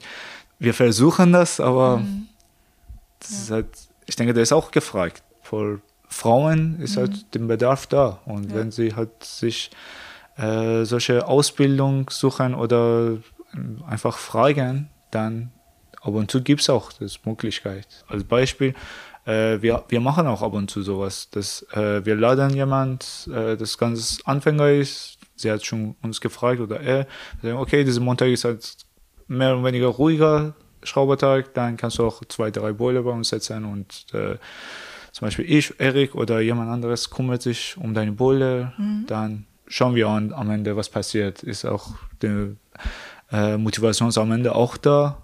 Und ja, ich denke, das, die Möglichkeit ist da, aber es ist schwer, Ja. reinzurutschen. Und weil ihr selber das Thema Frauen auch gerade angesprochen habt, Mhm. ist natürlich auch eine Frage, wo ich mal nicht weiß, kann ein Mann das jetzt wirklich gut beantworten? Mhm. Wo ist das Problem? Ja, wo ist das Problem? Gute, gute Frage. Wo ist äh, das Problem, dass äh, So wenig Frauen in dem Beruf sind. ja, Hm. das ist eine sehr gute Frage. Ja, muss man die Frauen fragen. Ja. ich weiß es nicht. Ich habe immer das sehr Wert genommen, dass ich immer mit Patty in meinem Team gearbeitet durfte und das ist sehr gutes äh, Teamkombination bei uns und so eine motivierte Frau als Schrauberin äh, im Team zu haben und wenn sie oder Lea auch, äh, aber wenn sie nicht da sind, dann merke ich auch, okay, schade. Das ist Dass da dieser Einfluss fehlt. genau. Ja. Also das kann ich auch noch mal bestätigen. Es ist, das beantwortet jetzt leider nicht ganz die Frage, Ja. aber es ist tatsächlich unglaublich toll, wenn, wenn, wenn die Gruppe, also die, die, das Schrauberteam unterschiedlich ist. Also was die Körper angeht, was die Herkunft angeht. Und da rede ich jetzt quasi von Boulderhallen. Er kommt aus dem Süden, sie kommt irgendwie aus Italien oder Menschen mit unterschiedlichen Einflüssen einfach in einem Team zusammengeworfen. Und das kann einfach nur gut werden. Das kann einfach nur besser werden. Wenn unterschiedliche Leute im Nachgang die Boulder testen und sagen, ah ja, das könnte klappen für den und den Grad, das wird unglaublich gut dann. Ne?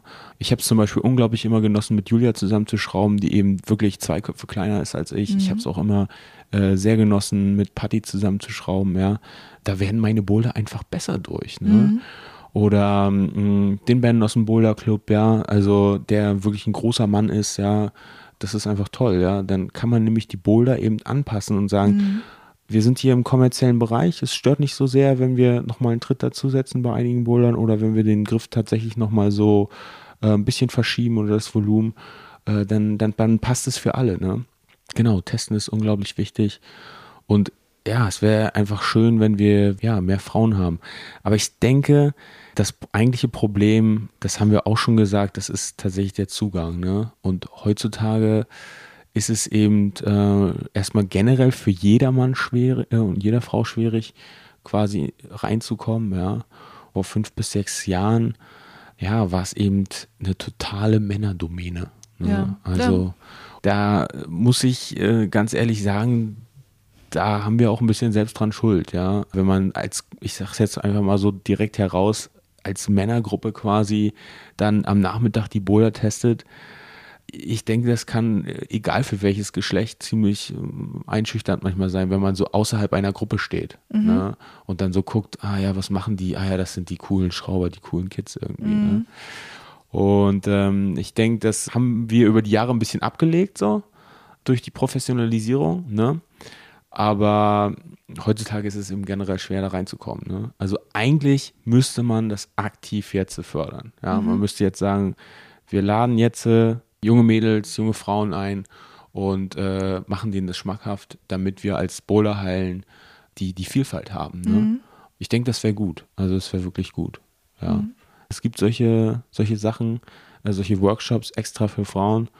Ähm, ich denke da an das äh, Women's Bouldering Festival in Fontainebleau. Du warst ja auch mal Genau, da. da war ich letztes Jahr. Genau, letztes Jahr und dieses Jahr findet es auch wieder statt. Da Genau, ja da einen auch so ein, auch so ein Root-Setting-Workshop, den es da gibt dann. extra für Frauen. Ja, warum extra für Frauen? Man kann eben besser in, in so einer Gruppe dann eben lernen. Ne? Man, man, man fühlt sich dann vielleicht ähm, eben äh, freier, nicht so, nicht so eingeschränkt. Gewisse Hemmungen hat man halt nicht äh, und kann eben natürlicher zusammenarbeiten. Ne? Ich bin immer der Meinung, das hat nicht so viel mit dem Geschlecht zu tun, aber sondern mit den Menschen. Aber ich denke, es wäre trotzdem gut, wenn wir jetzt einfach mehr, mehr Frauen hätten, ja, weil es ist schon eklatant. Also Ja. Majid hat es gesagt, 99 Prozent und es stimmt einfach. Ja. Ich finde, in diesem Moment hat die Boilerhalle haben diese Bedürfnis erkannt und die suchen nach gute Schrauberinnen und dadurch wird halt mehr diese Arbeit für Frauen hat unterstützt und dann hat entwickelt sich. Aber wie alle andere Sachen, wie äh, unsere Welt zwischen Männern und Frauen, wir sind halt weit weg hinten. Das hat immer Männer, Männer sind halt, ja, wir leben noch in einer Welt, die halt Männer noch halt mhm. irgendwie mehr halt Kraft haben ja, oder so. Genau, dominanter, dominanter sind. sind und ja. Ich bin auch ganz gespannt. Also ich fahre ja noch zu diesem ähm, Female Root Setting Symposium, mhm. was in, im August jetzt ist, in ja, Leipzig. Super tolle Idee. Also und ähm, bin ganz gespannt, was da dann so passiert. Ähm, ja, ich denke, wen ich eine der Fragen wird auf jeden Fall sein, wie, wie kriegen wir mehr Frauen ja. äh, in diese Branche? Mhm. Ja. Äh, sei es jetzt als Festangestellter, äh, als festangestellte Routenschrauberin, als Freelancerin, als Hobbyschrauberin, wie kriegen wir mehr Frauen eben in die Community und was sind die Hürden, was sind die Probleme, ja, ähm, das einfach mal klar und deutlich zu, zu artikulieren, vielleicht auch Einstiegsmöglichkeiten aufzuzeigen und mhm. äh, ich denke, da werden genug Frauen noch sein, wie zum Beispiel Patty, die, die auch aus dem Alltag erzählen, wie die mal angefangen hat, ja, wie, wie sie reinkommt, wie sie heute arbeitet, was es für Probleme gibt, ja. Ich denke, es gibt viele Boulder- und Kletterhallen, da gibt es große Vorbehalte äh, gegenüber Frauen, die, die schrauben wollen. Ne? Ob die stark genug sind und. Ähm, Ob die stark ja. genug sind und generell äh, gegenüber dem Geschlecht. Also, ich habe das in Australien erlebt und äh, ich fand das relativ merkwürdig. Ja. Ähm, mein Umgang damit ist, ist anders. Also, wenn ich Hallenbetreiber wäre und mich würde jemand ansprechen, als junge Dame würde ich auf jeden Fall ja sagen, weil ich sehe den Bedarf. Ich sehe den ja. Bedarf, dass die Kunden auch gerne möchten, dass da nicht nur Männer schrauben. Ja? ja. Und die Qualität, die am Ende rauskommt, habe ich auch schon gesagt, beim Testen ist es einfach, äh, das sind Welten. Also mhm. Äh, man kann sich das ja ganz einfach vorstellen. Man, man, hat, man hat fünf junge Männer, die sind alle zwischen 20 und 30 Jahren, alle ungefähr 1,75 Meter groß. Die können sehr, sehr professionell schrauben, aber trotzdem ist das nicht wegzudiskutieren, dass da gewisse Styles dann einfach am Ende fehlen werden. Also es ist definitiv so, dass wir mehr Frauen im Routenbau brauchen. Wir haben auch schon darüber geredet, über diese Unterschiede von Männern und Frauen. Das ist, wie ich finde, ja eins der häufigsten Themen, äh, wenn man in der Boulderhalle dann anfängt, über so Boulder zu diskutieren, wo dann eine Frau sagt, ist geschraubt für einen großen, starken Mann, ist nichts für mich. Und da gibt es ja nicht nur dieses Männer- und Frauenthema, sondern mhm. es gibt auch noch ganz viele äh, andere unterschiedliche Pole sozusagen, zwischen denen ihr dann irgendwie balancieren müsst und für die ihr arbeiten müsst. Ja. Ähm, ein Pol zum Beispiel, was auch ganz spannend ist, ist dieses Thema, die Halle möchte für alle da sein, hattet ihr auch schon gesagt. Die mhm. Halle möchte für Anfänger da sein. Die Halle möchte da sein für den engagierten Hobbysportler und vielleicht auch für den Profi. Wie seht ihr dieses Spannungsfeld? Wie leicht oder schwer findet ihr es da zu arbeiten? Ich denke, das ist alles eine Organisationsfrage. Als Hallebetreiber und Routenbauer-Team muss man halt immer einen gewissen Plan zu machen. Okay, was für Gäste habe ich in meiner Halle und wie viel halt Wandfläche habe ich und dann muss ich das halt verteilen. Mhm. Und das ist eigentlich ein bisschen halt aufwendig, weil man vergisst und es ist halt, äh, wie viel Boiler habe ich vorher gesetzt und wie viel von diesem Style habe ich jetzt in der Halle und was brauche ich, aber das kann man sogar halt gut hinkriegen, um so äh, für alle irgendwas zu haben. Dazu muss man halt immer ein gute Kommunikations- oder Kontakt zu Leuten zu haben oder halt beobachten, okay, wer kommt überhaupt in meine Halle oder wer will halt klettern mhm. und dann halt für diese Leute, zum Beispiel, ganz, wenn man halt ganz starke Jungs oder Mädels halt im Halle hat, dann man kann ruhig die schwere Boulder halt ein bisschen schwerer bauen oder richtig schwerer mhm. bauen. Muss nicht halt gängig sein, kann halt mhm. richtig Projekt sein.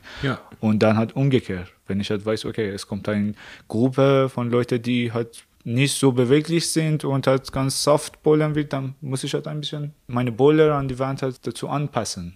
Ja. Die, die ähm, Wettkampfathleten oder halt auch die Athleten jetzt zum Beispiel im Nationalteam, mit denen ich auch geredet habe, die haben aber mir halt auch gesagt, dass es ein wirkliches Problem ist, dass die halt in ja, den Hallen kaum Routen finden, ja. mit denen sie sich auf Wettkämpfe vorbereiten können. Das ist natürlich, die Frage ist so ein bisschen eigentlich leicht zu beantworten, weil es ist ja eine kommerzielle Halle. Und dann fragt man sich natürlich, mit welcher Klientel macht diese Halle am meisten Profit? Das sind natürlich Hobbykletterer. Mhm. Also einfach Leute, die zweimal, dreimal die Woche bouldern gehen und äh, einfach das als Genusssport machen. Ja? So ähm, genauso wie man joggen geht. Jetzt haben wir aber quasi da die, die Marathonläufer. Die brauchen quasi auch ihre Boulder quasi.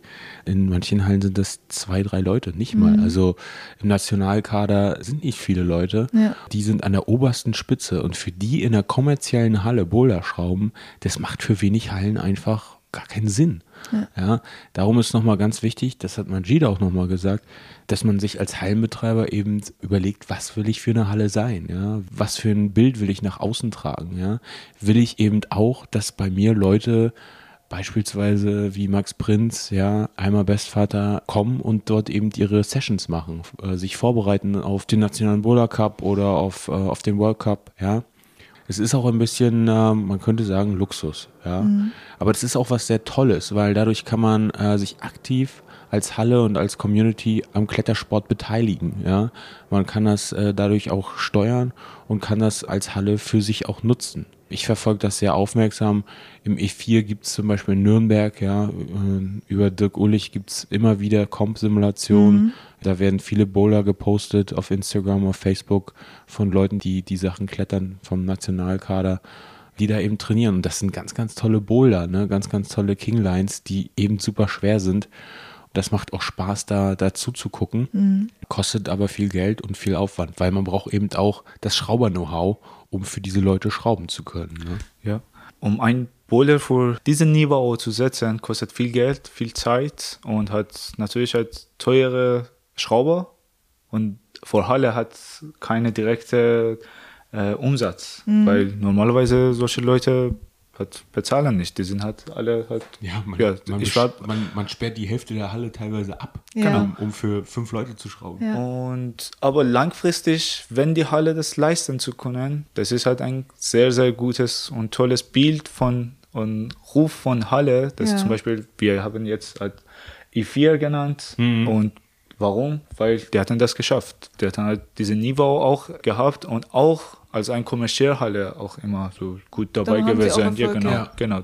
Und also, was ich halt persönlich sehe, das ist halt die Platzbedarf und der Geld davor. Zum Beispiel, wenn die Halle äh, klein ist, dann die werden halt sich für kommerziell halt, äh, die halt Bargeld eigentlich, die schnelle Geld hat äh, entschieden und sagen, okay, halt, ich habe diese Kunde und dann muss ich halt für diese Kunde halt meine Wand und und die Griffe und alles halt Materialien halt benutzen. Aber wenn man die Platz hast und hat die Möglichkeit, dann, ich denke, das ist sehr gute Politik zum langfristige äh, Halle betreiben. Ja. Kannst du vielleicht, äh, Majida, auch mal erzählen, wie das eigentlich ist, für diese Elite zu schrauben, weil du das ja jetzt auch selber erlebt hast?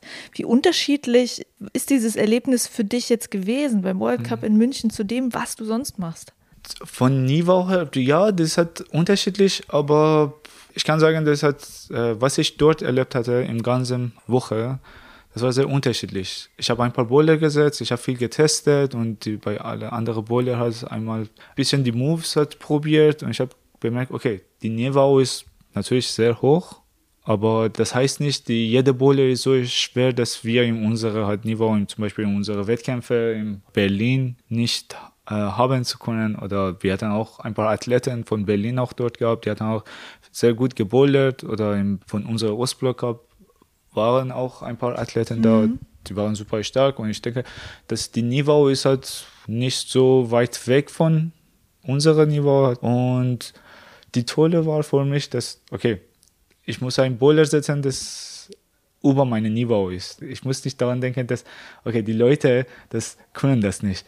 Die können sehr locker und ich muss daran denken, okay, wer flasht das oder wer nicht. Ja. und das ist halt ein tolle Erlebnis gewesen, hat, dass man, dass Ja. ich nicht mehr halt wie kommerziell schrauben immer daran denken muss, okay, das war ganz umgekehrt gewesen. Ja. Aber das war auch wieder die Funktionalität da gewesen. Das, die Aufgabe wurde vorher erteilt durch die Chefschrauber. Okay, diese Boulder, das du setzt, musste diese Ziele erreichen. Und dann hat, das haben wir versucht zu schaffen. Und Kannst du irgendwie beschreiben, was du da genau geschraubt hast und, und ähm, mm, was ich geschraubt hatte, alleine, das habe ich im Quali ja. von Männer, zweite Boulder Männergruppe A oder B habe ich nicht in meinem Kopf, mhm. aber zweite Boiler habe ich alleine gesetzt. Das war so ein simpler Boiler, fast rechts-links Boiler und der Aufgabe war, Hälfte muss flashen. Mhm. Oder 90 Prozent müssen tappen, den Boiler. Das war die äh, machbarste Boiler in ah, dieser Runde so, gewesen. Wirklich so mit Prozentangaben? Ja, ja, ja. So genau. das war halt, wir hatten viel immer diskutieren, wie viele Leute das machen, was denkst du, was denkst du? Und wir hatten mhm. halt immer diese Diskussion gehabt. Aber das war auch die Art und Weise von der Chefschrauber gewesen, der Chris. Der, er wollte immer so zu diskutieren und mhm. es hat auch sehr gut funktioniert. Mhm. Und wir hatten immer die, unsere Meinung getauscht und nochmal reingegangen, nochmal geändert. Und letztendlich hat es am meisten funktioniert, unsere Boulder, außer vor Frauen Semifinal. Da, wo äh, alles scheitern außer Janja. Genau, obwohl wir hatten gedacht, wir hatten alle gewettet, okay, die vier Bowler wird halt viel getoppt und erste zwei Bowler wird halt vor alle getoppt und die erste Frau ist rausgekommen, okay, nicht hochgekehrt, okay, zweite, dritte, vierte und oh, oh, oh, dann bist du Janja und hat, außer Janja hat nur ein, ein Mädchen aus Ukraine noch zweite Bowler getoppt, ja. außer sie keine. Ja. Und sechs Top pro eine Runde. Das von, ist man von als Schraube hinter der Wand oder vor der Wand. Und oh, man, so, ups. man möchte im Boden versinken. Ja. Aber wir hatten auch immer diese gute Ansage gehabt, äh, okay, wir hatten gezeigt, wie stärker Janja ist. Ja. ja. ja. Ja, das, das, war zwar nicht das vorgegebene Ziel, aber. ja, genau. ja. Es ist halt super viel Verantwortung, auch bei so einem Wettkampf. Ne? Das darf man nicht vergessen. Man muss da echt Qualität äh, auf den Punkt bringen. Ne? Die große Schwierigkeit ist, und ich glaube, da gibst du mir recht, das ist immer diese Ungewissheit. Ja? Dieses Spiel mit der Ungewissheit, dass man das nicht genau weiß, was da jetzt eigentlich letztendlich im Wettkampf passiert. Ne?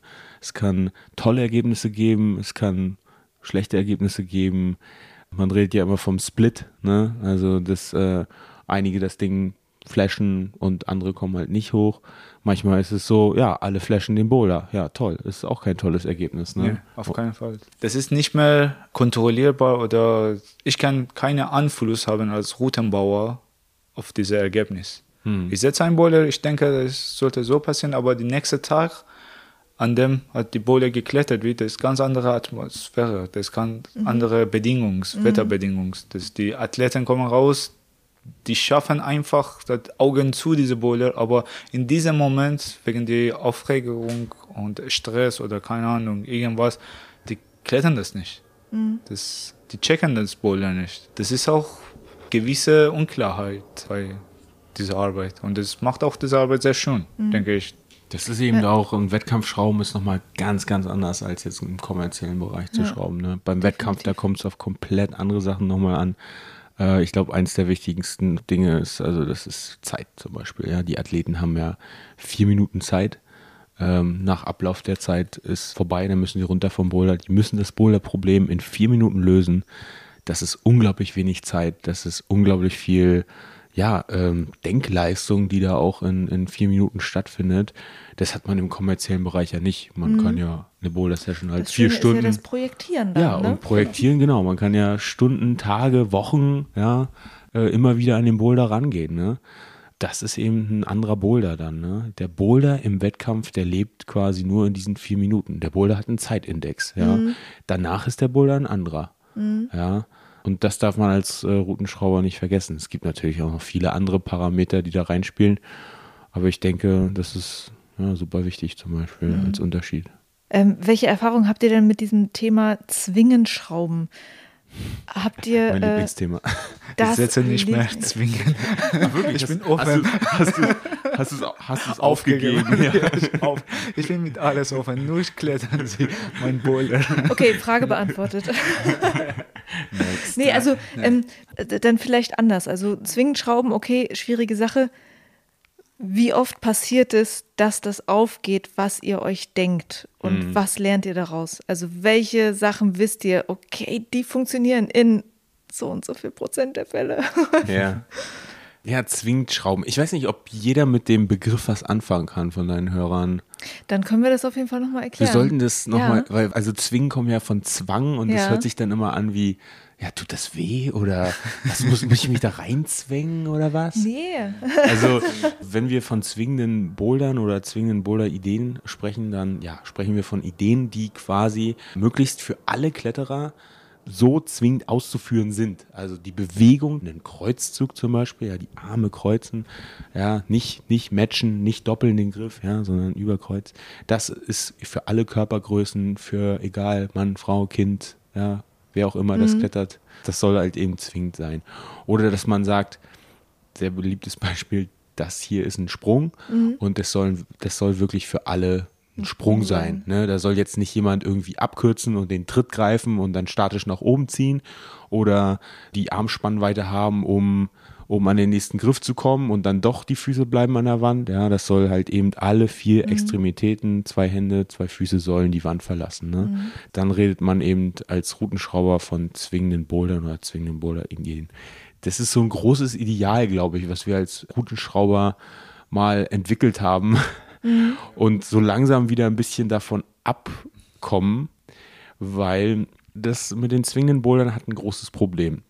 Da kann ich jetzt nochmal zurückgehen auf die Sprünge. Wir haben jetzt unglaublich viele Menschen in unseren Boulderhallen, ja. Menschen mit Handicap, äh, Kinder, wir haben es äh, noch und nöcher schon ausklabüsert. Jetzt möchte ich einen Sprung schrauben, ja, in einem Schwierigkeitsgrad. Im Ostblock zum Beispiel grün, was jetzt, glaube ich, die zweite oder dritte Schwierigkeit ist, ne? Also für Leute, die durchaus, ja, auch mit Leihschuhen klettern oder vielleicht das dritte, vierte Mal, ja.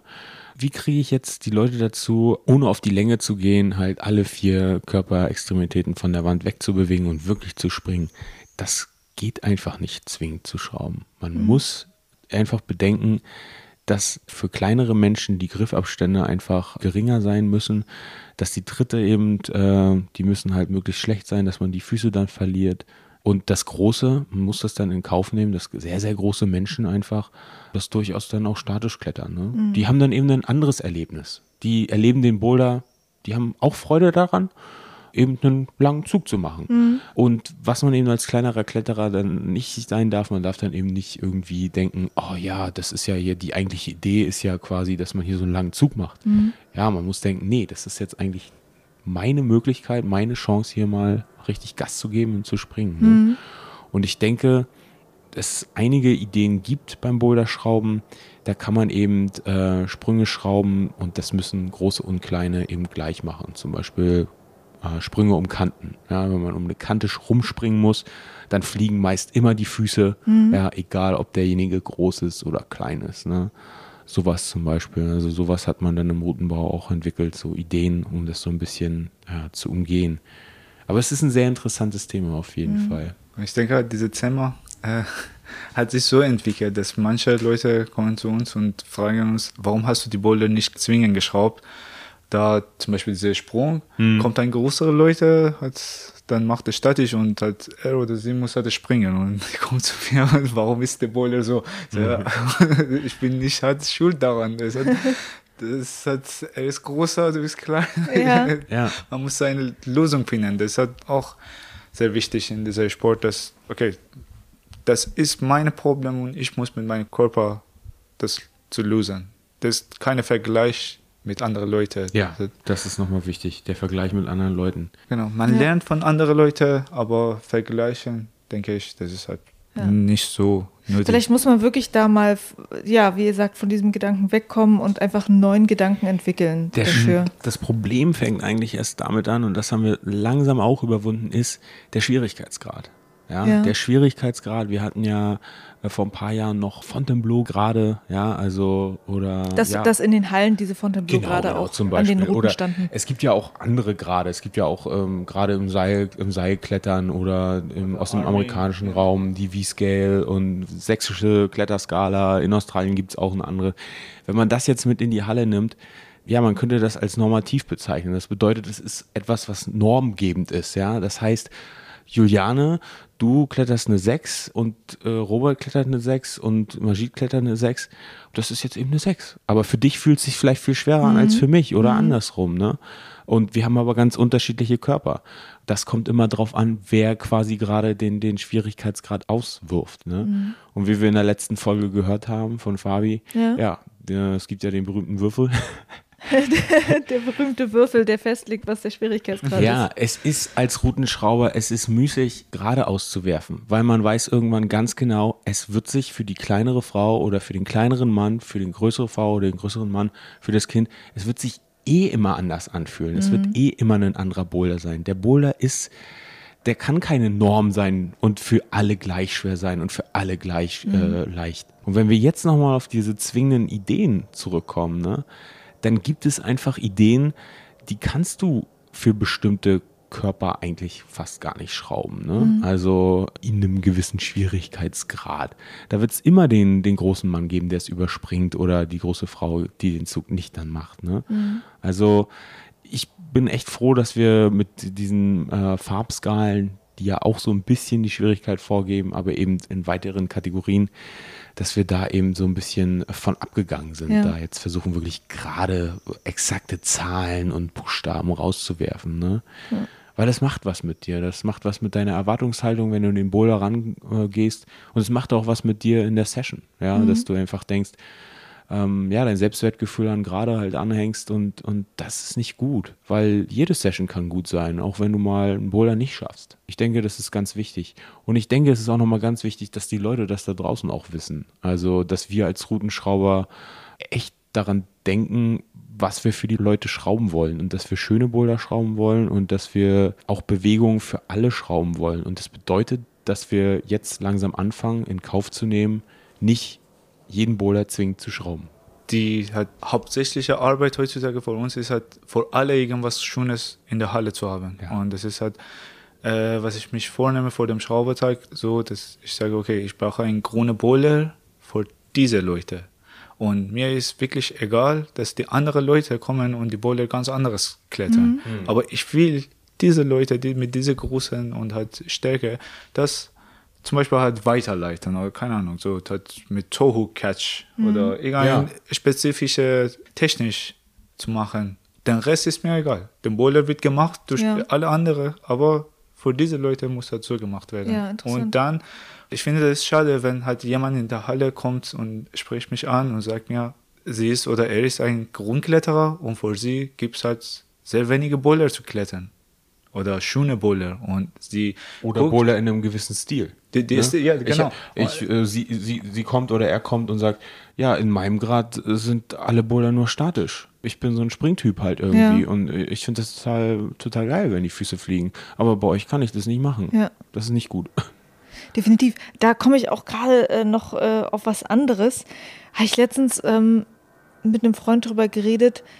Unterschiede zwischen Hallen. Also es gibt ja diese Hallen tatsächlich, ich hatte es auch schon gesagt, es gibt die Hallen, die haben halt eher den Oldschool-Stil, dann gibt es Hallen, die vielleicht das Dynamisch, Dynamischere auch mit dabei haben, wo wir uns dann beide gefragt hatten, warum ist es eigentlich so, dass wir wirklich als Boulderer diese Unterschiede zwischen den Hallen noch merken? Weil, wie ihr sagt, es geht euch ja darum, für alle zu schrauben. Und die Teams sind groß. Du hast unterschiedliche Routenbauer und ihr ladet euch auch noch Gastschrauber ein, die auch noch einen anderen Einfluss mit reinbringen. Also warum nimmt man das trotzdem noch so wahr, dass diese Stile in Hallen unterschiedlich sind? Das ist eine schwierige Frage. Ähm, das, äh, ein gutes Beispiel finde ich immer den, in Berlin hier den Boulder Club. Ja. Der Boulder Club ist für mich eine Boulderhalle, wo es eben viele Sloper gibt, ja, eben auch kräftige Züge, viel Compression. Das liegt auch oft eben an dem Wandbau. Ne? Klar haben die da auch äh, Slabs, also positive Wände, 90 Grad Wände, wie in der Bertha, wie im Ostblock. Aber die haben auch eben zum Beispiel Bereiche, ich denke da immer an die Cobra, das ist so ein Wandbereich dort, so ein Überhang, der sieht so aus wie eine Cobra. Da, da gibt es eben Boulder dran, die sind für diesen Wandbereich eben, ja, das sind wie so Ikonen, ja, die, die stehen für den ganzen Boulder-Club, finde ich. Ne?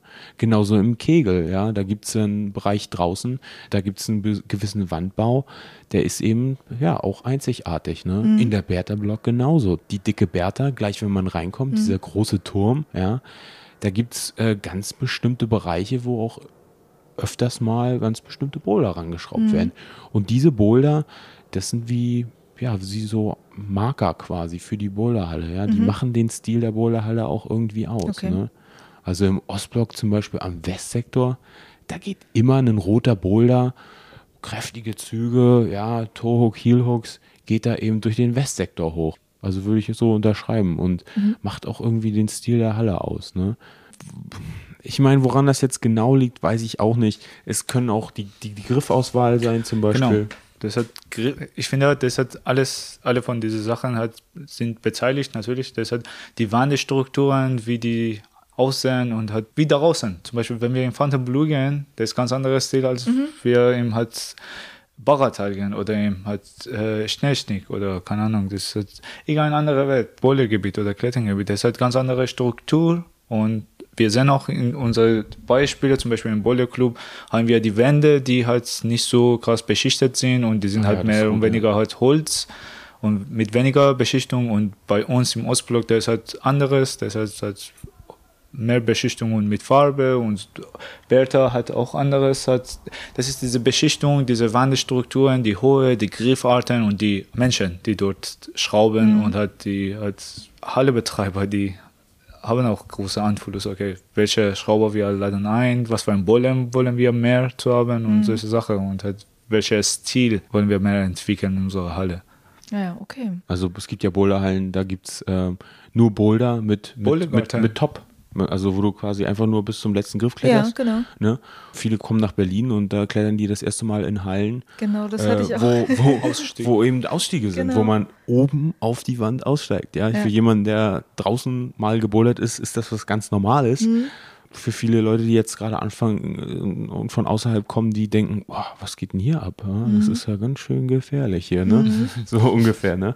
Solche kleinen Sachen machen eben auch großen Eindruck und äh, eben auch den Stil einer, einer Boulder- und Kletterhalle aus, ne? Okay. Ähm, ich habe noch ein paar Punkte über die äh, immer wieder zwischendurch mal angerissenen Pole von Kletterern, äh, Körpergrößen, Fähigkeiten. Und da gibt es noch zwei äh, spannende Sachen, wie ich finde. Und zwar einmal das Thema Paraclimbing. Auch das sind sicherlich nochmal andere Anforderungen an den Routenbau. Und ich weiß, also ich habe ja, also ich habe mit Melinda ja auch schon ein Interview gemacht und ich habe Melinda auch gefragt, würdest du sagen, dass es einen Routenbauer in Deutschland gibt, der sich besonders damit auskennt und dir ist jetzt auch nicht ein Name eingefallen? So, also ist das was, was ihr irgendwie jemals mit bedenkt? Ist, habt ihr schon mal geschraubt für einen Wettkampf für Paraclimbing? Äh, leider nicht, aber wenn ich jedes Mal die Melinda als im Wettkämpfe, die wir auch halt alle gemeinsam halt gestartet habe oder geschraubt hatte, halt äh, beobachtet habe, ich habe ja auch Re- Respekt erstmal, krass, super stark und ich habe immer mir überlegt, okay, wat, wie kann man das die Boulder anderes starten? Also als Routenbauer, das muss man halt krasse Gedanken machen, das ist halt ganz anderes. Das kommt darauf an, was für eine äh, Fähigkeit und gibt's oder nicht gibt's und dann halt dazu muss man wieder halt denken, okay, es, ich kenne halt von meiner äh, Heimathalle eigentlich Teheran. Äh, wir hatten zwei Jungs gehabt, die waren halt ein bisschen kleiner und aber super stark. Wir hatten immer gemeinsam getrainiert und die konnten die Sache machen, die wir nicht machen können, weil die hatten halt die krasse Fingerkraft, aber die Füße konnten nicht an die Wand. Das war halt immer die Arbeitsstände ganz groß für sie. Und äh, wir hatten gemeinsam gebouldert, aber die Möglichkeit war nicht da, dass wir halt gemeinsam schrauben und gemeinsam testen. Ich denke, das wäre super cool gewesen oder das ist für mich auch sehr cool und interessant, dass wir einmal oder mehrmals gemeinsam schrauben und gemeinsam testen mit den Leuten, die halt anderes sind als ich. Ja, also ähm, ich habe ja mal eine Zeit lang äh, mit Melinda äh, trainiert. Sie hat äh, ja immer wieder versucht, Boulder auch von mir zu klettern und ich habe sie immer wieder animiert, auch in die Sachen reinzugehen. Was ich daran toll fand, war äh, ja, sie zu beobachten, wie sie Boulder klettert und auf eine ganz andere Art und Weise und, und Vielleicht- richtig tolle Bewegungen drin macht. Ne? Vielleicht müssen wir ganz kurz erklären, so, also ich weiß nicht, wie viele Menschen jetzt meine Folge mit Melinda gehört haben so, oder wissen, ja. wer sie ist. Das fällt mir gerade ein. Also sie ist Paraclimberin Ja, was ist ihr Handicap? Ihr, Handicap ist, dass ihr eine Hand fehlt quasi. Also Genau, es die geht rechte, so, ne? geht so bis, genau, es geht so bis zum Handgelenk Genau. und dann hat sie quasi die Hand nicht und keine Finger. Also Sie klettert mit einem Hand und Ja, genau. Andere Hand ohne Handfläche, Genau. aber sie klettert genauso gut wie alle anderen Ja. und das ist super interessant, so, sie zu beobachten. Ja, Also, sie, sie, sie nimmt zum Beispiel den kompletten Unterarm und Ja. legt den auf Griffe drauf. Ja. Sie kann aber auch ähm, teilweise dadurch, dass sie sich das abtaped, kann sie auch kleinere Griffe äh, benutzen. Ist, Mhm. und du hattest ist, mit ihr trainiert. Ich habe Genau. ich hab, äh, eine Zeit lang haben wir uns einfach zum Bouldern verabredet und da ist dann quasi in, ich sag mal mal drei, vier Sessions, ist da so ein kleines Training auch draus entstanden. Eben dadurch, dass ich sie immer wieder angefeuert habe, auch in die Boulder halt reinzugehen und, und immer viel auch mit ihr ähm, darüber nachgedacht hat, wie kann sie das jetzt lösen und da sind mir einfach verschiedene Sachen aufgefallen, ja. Also zum Beispiel, dass sie, ja, sie kann in einigen Griffen ja jetzt nicht die Hände wechseln oder so, ja, und muss halt eben mit der, mit der Hand einmal weiterschnappen zum Beispiel, ja, mit der gleichen Hand weiterschnappen in den nächsten Griff, ja, eben sehr dynamische Züge und wirklich wunderschöne Bewegungen, ja, und interessante Bewegungen für den Routenbau, ne. Aber um auf deine Frage zurückzukommen, was müsste man jetzt quasi bedenken, um für Leute mit Handicap Routen zu schrauben oder Boulder zu schrauben? Man muss natürlich erstmal das Handicap bedenken, ja, ganz klar. Ist das jetzt jemand, der Einschränkungen in den Beinen hat, in der Hüfte, vielleicht ein Handicap hat mit dem Sehen, ja, oder eben wie Melinda halt eine Einschränkung hat mit der rechten, linken Hand oder Arm, ja. Ob sich der Routenbau da äh, so krass dran orientieren muss, ist nochmal eine Frage, weil die Handicaps sind so verschieden, dass die Leute, glaube ich, selbst in den einzelnen Kategorien, die es nun mal eben für, für Paraclimber gibt, die Routen auch immer anders klettern werden. Ne? Nichtsdestotrotz denke ich, dass die Routen für zum Beispiel Menschen mit einem Handicap im Beinbereich zum Beispiel anders geschraubt sind als für Leute, die jetzt eine Einschränkung haben mit den Händen und Armen. Ne? Was ich jetzt beobachtet habe in den letzten, im letzten World Cup war zum Beispiel, dass bei den äh, Männern und Frauen, die Einschränkungen hatten im Beinbereich, dass eben viel auch gehangelt wurde. Ne? Und dass die Tritte dann ja, außer Acht gelassen wurden. Die Tritte waren meist klein und die Griffe waren meist groß. Ja? Und dann wunderbar fließende Hangelbewegungen eben vollführt wurden. Wunderbar im, im Sinne von, ja, echt schwer, echt kraftvoll. Und ähm, in Melindas Kategorie waren, glaube ich, vier Damen, die ähnliche Einschränkungen hatten. Ja, da waren eben die Griffe alle größer. Das waren teilweise Henkel, teilweise große Volumen, ja. Und dann wurde eben viel mit dynamischen Zügen gearbeitet oder mit äh, technischen Passagen, wo es Oder ich finde so über Volumen ganzer ging, Körpereinsatz ja. auch ganz ja, oft, ja. ne? So genau. krass. Und ich denke, dass man das nicht so äh, detailliert durchdenken äh, muss und äh, braucht. Man kann eben auch einfach mit Strukturen arbeiten und sich trotzdem den Kletterer darüber vorstellen, ja, wie der jetzt auf die Volumen raufkommt, davon weitergeht. Was ich gesehen habe, ist, dass viele der Griffe einfach komplett ausgelassen wurden, ja. Viele der Griffe, wo man dachte, muss man das jetzt doppeln, wurden gedoppelt, ja, oder die Volumen wurden gar nicht benutzt oder so, ne. Wäre auf jeden Fall toll, wenn Leute mit Handicap auch für Leute mit Handicap schrauben, ne. Also ganz klar, weil man sich dann doch eben besser rein, reinfinden und reindenken kann. Und äh, das Zweite, was ich noch spannend fand, war ein Hörer, der mir geschrieben hat, dass er so eine Rot-Grün-Schwäche hat und hat gesagt, es gibt einfach Hallen, in dem fällt ihm das Bouldern schwerer, weil im Routenbau nicht darauf geachtet wird, meint er. Und seine Frage war halt, ähm, ob das etwas ist, was in eurem Kopf irgendwie mitschwingt oder was ihr von, von Kollegen wisst. Ich, ich wollte mal das Zitat vorlesen von ihm. Das war, ähm, ist die Schrauber-Community für dieses Problem bereits sensibilisiert? Immerhin betrifft es in Deutschland circa 10 Prozent der Männer und 0,8 Prozent der Frauen. Meine Bitte ist eine Sensibilisierung für das Problem, die Vermeidung von Routen mit ähnlichen Farben. Da sagt er, das wäre einmal grau, schwarz, grün und gelb-orange. Was er coolerweise gesagt hat, der Ostblock scheint das schon intuitiv richtig zu machen. Da habe ich eher selten Probleme. Ähm, ja, also denkt ihr das mit? Wurde ihr damit schon konfrontiert, dass das ein Thema ist? Also ich wurde damit schon mal konfrontiert. Hab da auch tatsächlich äh, ja auch lange Gespräche gehabt mit einem Bekannten, der eben das Problem hat, ja, wie kann man das Problem lösen? Äh, es gibt eine Idee, dass man zum Beispiel in die Löcher, also in die, in die Bolt Holes, also in die Einschraublöcher, eben kleine Plaketten mit Symbolen reinklebt. Mhm. Ja, das könnte jetzt zum Beispiel für eine gelbe Route nur Dreiecke sein. Mhm. Ja, dann würde man nicht an der Farbe erkennen, dass äh, der Tritt oder der Griff dazugehört, sondern an dem Dreieck. Mhm. Ja, warum wird das nicht gemacht? Das ist aufwendig, ne? Kostet mehr Zeit, mehr Geld, wird dann wahrscheinlich auch gerne übersehen.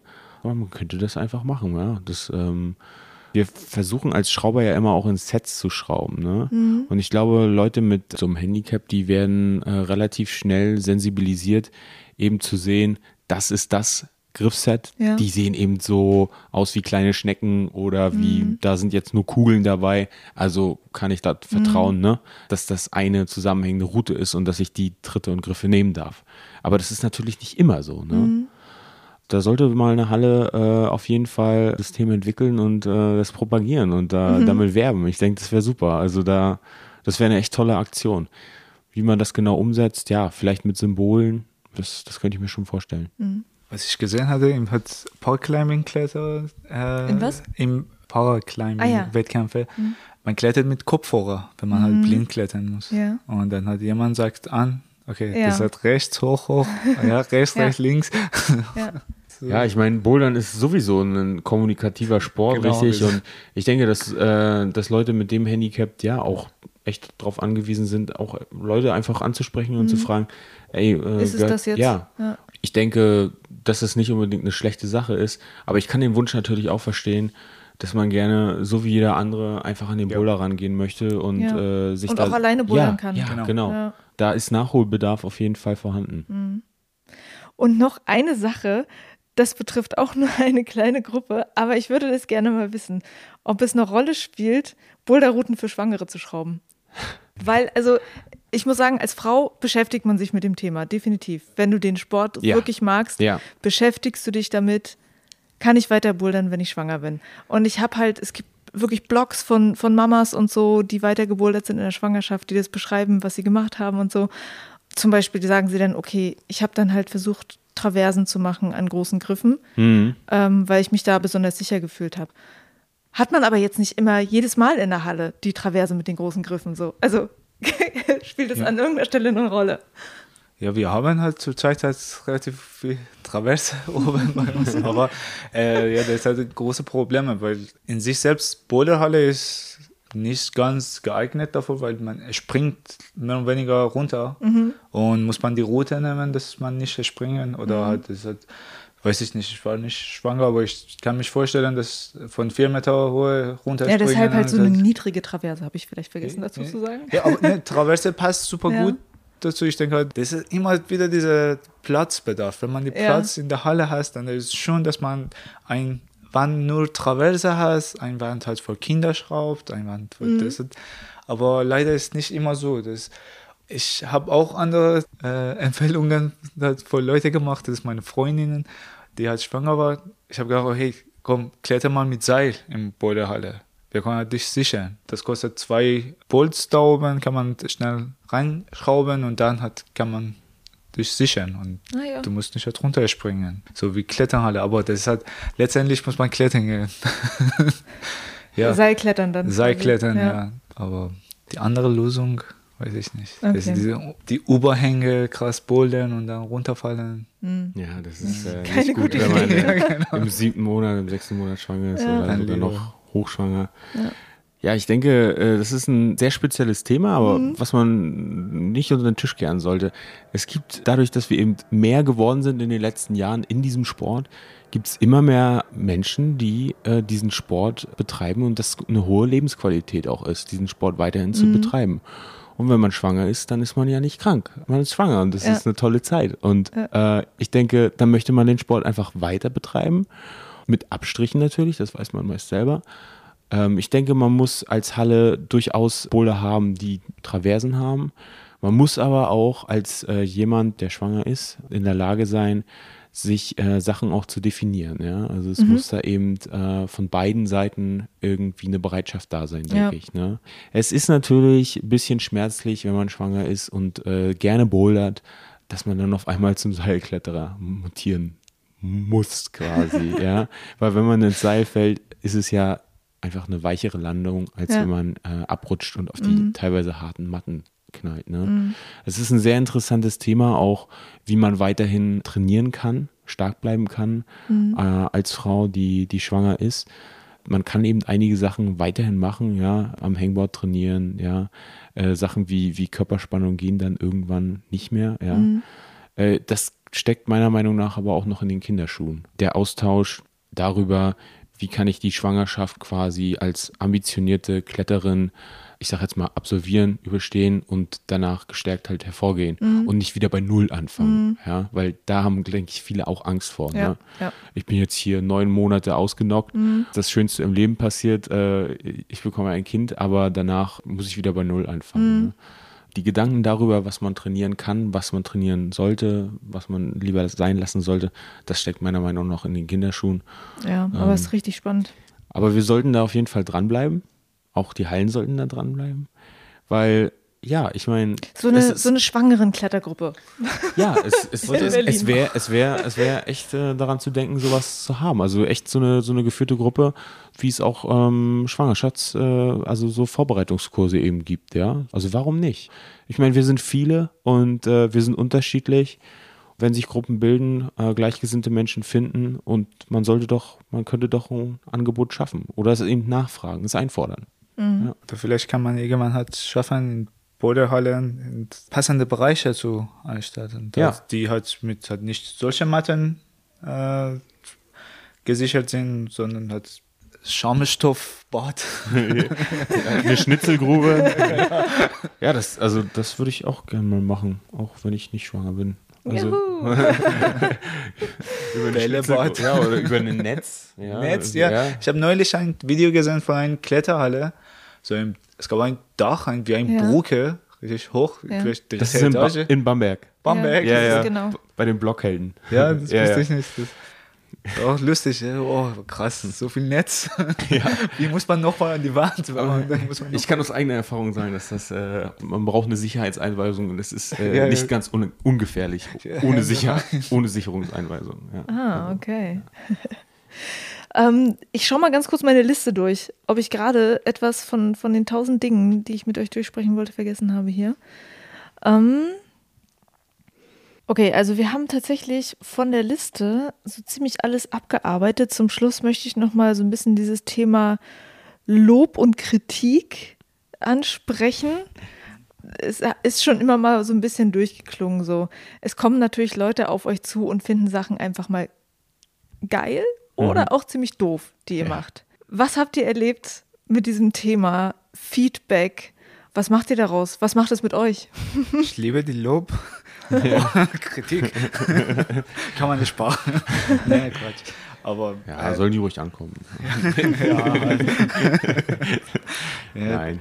Das ist halt sehr, sehr wichtiger Punkt für uns, eigentlich für mich immer. Ich habe immer die Leute auch gefragt. Ich denke, in einem Zeitpunkt habe ich auch sogar die Leute genervt, weil ich habe immer gefragt, hey, wie hast du gefunden die Bohle? Ah, ja. was, welche Bohle? "Na, Die Bohle hast du jetzt gleich gemacht. Ach, der, der war langweilig. Ja, ja. Nein. Und das ist sehr wichtig und man lernt viel. Und ich denke halt, Lob ist gut, das ist ein bisschen Motivations, aber sehr wichtig ist, diese Kritik zu hören und halt denken und bearbeiten. Nicht jede Kritik ist wahr, oder, aber das ist eine Idee, das ist eine Meinung. Und kann man diese Meinungen alles sammeln und mit seinem Erlebnis, mit was man halt beobachtet hat, mit was geschehen und halt alles halt zusammenfassen und halt als Erfahrung nochmal sammeln. Das für nächstes Mal. Ja, ich glaube, man muss ähm, als Routenschrauber sich da Gedanken machen und eben das rausnehmen für sich, was einem wichtig ist. Ja? Also Lob und Lob kann unglaublich motivierend sein. Ähm, man kann aber auch manchmal dann nur ein bisschen an sich zweifeln und denken, ja, sagt er das jetzt eigentlich nur, weil er gerade, weil er hochgekommen ist, weil er den Grad gerade geschafft hat? Der Boulder und die Idee dahinter ist ihm eigentlich total egal. Wenn man genauer nachfragt, hat er die Idee, die man in dem Boulder eigentlich schrauben wollte, auch gar nicht gemacht. Der ist irgendwie an den Tritten hochgeklettert und fand den Boulder dann doch ganz toll. Und kann ich dann mit dem Lob so viel anfangen als Routenschrauber? Genauso ist es mit, äh, mit Kritik. Also wir kennen das alle. Manchmal ist man einfach super frustriert und dann findet man den Boulder scheiße. Und auf einmal ähm, macht man den Zug und man ist am Top und auf einmal ist der Bowler super, super geil. Ja. ja. Und genauso versteht ein Routenschrauber Kritik und Lob. Also es ist schwierig, da konstruktiv zu bleiben für die Kunden, auch für den Routenschrauber. Ich denke immer, man muss möglichst viele Leute fragen, man muss äh, seine Freunde fragen, man muss auch die anderen Routenschrauber eben äh, fragen. Man muss den Leuten, ohne sie zu fragen, auch beim Klettern zugucken. Äh, häufig ist es so, das habe ich beim Routenschrauben zum Beispiel gelernt, es krampft sich da jemand die Route hoch im Top Rope. Als Routenschrauber magst du gar nicht mehr an, hingucken. Du möchtest am liebsten im Boden versinken und es, diejenige Person lässt sich runter und mit strahlendem Lächeln und sagt, das war die schönste Route, die du, die du mir schrauben konntest. Mhm. Das hat so viel Spaß gemacht. Und du denkst als Rotenschauer, wie bitte? Du bist da gerade so hochgekrampft irgendwie. Das kann sich gar nicht gut für dich angefühlt haben. Das kann gar kein gutes Erlebnis ja. gewesen sein. Doch, das kann es sein. So ist es eben. Ja, es gibt eben wenig Möglichkeit, da ja objektiv zu sagen, das ist ein ganz toller Boulder. Da gibt es verschiedene Systeme, Boulder-Apps, Vertical Live, Beta 7, Routendatenbanken. Es gibt äh, kleine Zettel, die man vor dem Bowler legen kann oder vor die Route in den Einstieg. Dann können die Leute da ihr Kreuzchen machen. Gibt es zum Beispiel im Magic Mountain, läuft ein Kind vorbei, kreuzt irgendwas an. Mhm. Ne? Und wenn man das für bare Münze nimmt, dann ist es, glaube ich, nicht hilfreich. Es kann immer ja. nur so ein kleiner Indikator ja, sein. Ja. Äh, gibt es eigentlich irgendeinen Boulder von allen vielen Bouldern, die ihr schon geschraubt habt, an den ihr euch besonders erinnert, weil es irgendwie besonders gut war oder eine besondere Begegnung damit verbunden ist? Mm, tatsächlich kann ich viele meiner Boulder erinnern.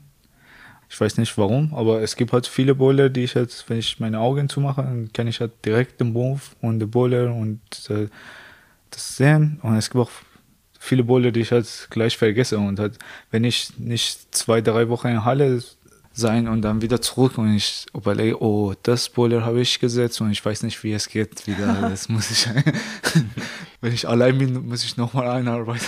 Gucken, ah, was ja. war die Beta? was hat der Typ geschraubt? Aber jetzt, da wir halt eigentlich ich denke du auch, äh, wir machen halt normalerweise Video von unserer schönen Boulder, wenn wir mhm. denken, okay, das ist ein guter Boulder, wir machen ein Video und durch dieses Video, das bleibt mehr. Ja, klar. ja. Aber dass man das mit irgendeinem Erlebnis auch verbindet? Also ich habe mir auf dem Wettkampf mal das T-Shirt zerrissen, weil ich so froh darüber war, dass, äh, dass die Mädels meinen Boulder geklettert haben. Das war so. Deshalb, weil die Mädels den Boulder geklettert haben, hast du dein T-Shirt zerrissen? ja, ich war einfach so euphorisch. Das kam aus mir raus. Das war einfach so, ah ja, geil, jemand hat's geklettert, die Idee ist aufgegangen, ich bin gerettet. Mir hackt niemand den Kopf ab nach dem Wettkampf. ja, vielleicht war es auch Angst. ja, aber das bei jedem Wettkampffinale ist. Ja, es ist, ist einfach normal. so eine Anspannung ja, als Rundschauer. Genau. Vielleicht kann man das auch nochmal sagen. Oh ja. Aber ähm, ich erinnere mich so an, an meine Wettkampfboulder irgendwie. Mhm ja. Weil das eben Boulder sind, wo, wo richtig viel Zeit reingeht, ne? Mhm. Auch richtig viel Haut, richtig viel Herzblut, ne? Und wo man eben versucht, wirklich auf den Punkt die beste Qualität zu liefern, ne? Ansonsten denke ich, mir so einzelne Boulder im kommerziellen Bereich eher weniger, dass mir da was im Kopf bleibt, weil es eben mit der Zeit so viele geworden sind und da verschwimmen auch so ein bisschen die Erinnerungen. Aber mir bleiben die Momente, mit denen ich mit Leuten zusammengearbeitet habe und wirklich konstruktiv an einem Boulder gearbeitet habe, wo man richtig dachte, das ist jetzt hier richtig gutes Teamwork, das bleibt in Erinnerung. Und dann erinnere ich mich gerne an die Momente und auch an die Leute. Weil für mich waren das immer die Momente, wo ich dachte, ja, darum bist du Routenschrauber, weil du gerne mit anderen Leuten zusammenarbeitest, gerne diesen, diesen Aha-Moment hast. Ne? Mhm. Wenn du selber manchmal nicht mehr weiterkommst und dann kommt einer vorbei und sagt, ey, schraub doch das mal so und so. Und du denkst so, ja, genau. Okay, mach ich mal. Und dann wird wieder was ganz anderes draus. Also dieser Ideenaustausch zum Beispiel, ne? mhm. ne? Das ist einfach, das bleibt im Kopf bei mir. Ja, cool. Ja. Aber über dieses Thema, das hat im Finale als Routenbauer, dass man sich sehr freut, wenn man halt sieht, okay, die Boulder ist aufgegangen. Ich habe mehr als äh, Boulderer erlebt dass ich die Bohle irgendwann in letzter Sekunde hat, hat gebollert hat mit ganz viel Versuche und richtig durch. Irgendwann habe ich es geschafft und eine war richtig zufrieden, war Schrauber. Ja. War so an der Luft mit Fabian. So, ah, sich so gefreut. Fabian Pensel, Ja? Fabian, Ja, ja, ja. Fabian setzt halt oft die Finale und hat, wenn man klettert, man sieht auch, okay, er ist richtig zufrieden. Ja, Man ja. ist hoch. Man hört ihn auch in den Livestreams dann schreien Ja, oder in den Videos dazu. Das mag ich sehr gerne. Ja, es ist, äh, es ist einfach auch ein Spiel. Es ist ein, ein Spiel mit hohen Einsätzen und ähm, als Publikum darf man nie vergessen, dass das eben viel Verantwortung ist, die man da trägt als Routenschrauber. Und auch wenn es manchmal nicht so aufgeht, äh, das heißt noch lange nicht, dass es schlechte Arbeit ist. Ne? Man darf nicht nur auf die Ergebnisse gucken, ja, auf den sogenannten Split. Ich denke, das ist ganz wichtig. Wir suchen immer auf eine sehr, sehr schöne Show eigentlich. Ja. Wir wollen eigentlich die Ja. Ergebnisse, die top Ja. zu werden, ist wirklich nicht so wichtig für uns, aber ein super gutes Show ist immer geil und das andersrum, ein langweiliger Show ist, mm, Ja, es kann, das wollen wir es nicht. kann manchmal auch ein Drama sein, ja. Äh, Sechs Herren, äh, sechs Damen, wie auch immer, klettern den Boulder hoch und kommen bis kurz vors Top. Einer hält das Top vielleicht und rutscht ab und oh, fuck. ja, das ist halt die Dramatik, die Tragödie, ja. Und manchmal ist es auch einfach nur noch Comedy, ja. Wenn dann irgendwelche Feed-Forward-Sachen halt geklettert werden oder man sich verklettert irgendwie. Ja. Genau. Äh, oder irgendwelche Weiterleiter macht und voll auf dem Rücken landet und äh, die Beine hochfliegen oder so. Das, das kann manchmal auch amüsant sein. Ja. Ja. Zum Abschluss, die allseits beliebte Abschlussfrage. Kennt ihr vielleicht drei Dinge, die euch zu einem besseren Boulderer gemacht haben? Rob. Die erste Sache, mit die mir einfällt, ähm, ist zu lernen, draußen zu klettern, mich mit dem Thema intensiv zu beschäftigen. Das hat mich als Boulderer weitergebracht. Dann hat mich weitergebracht, öfters aus meiner Comfortzone rauszugehen. Das ist mir zum Beispiel in, äh, in Australien passiert. Da bin ich kurzzeitig zum Seilkletterer mutiert. Ich habe wahnsinnige Angst am Seil zu fallen, aber ich habe irgendwann gemerkt, dass der Drang, schwer zu klettern, größer ist als die Angst zu fallen. Ich habe mich immer weiter und weiter gepusht und auch über meine Comfortzone hinaus. Und ich bin dann gefallen, also auch wirklich tief und weit und habe mich darüber mehr gefreut als über den Durchstieg. Und da habe ich auch viel Missgunst geerntet, ja, wenn ich dann in den Projekten der anderen, die geklettert bin und äh, runterkam, ja, mit einem lachenden und einem weinenden Auge, weil ich bin nicht gefallen und dann eben in anderen Routen gefallen bin und mit strahlendem Lächeln runterkam und sage, ja, geil, richtig einen großen Whipper genommen halt, ne, so richtig ins Seil reingesprungen.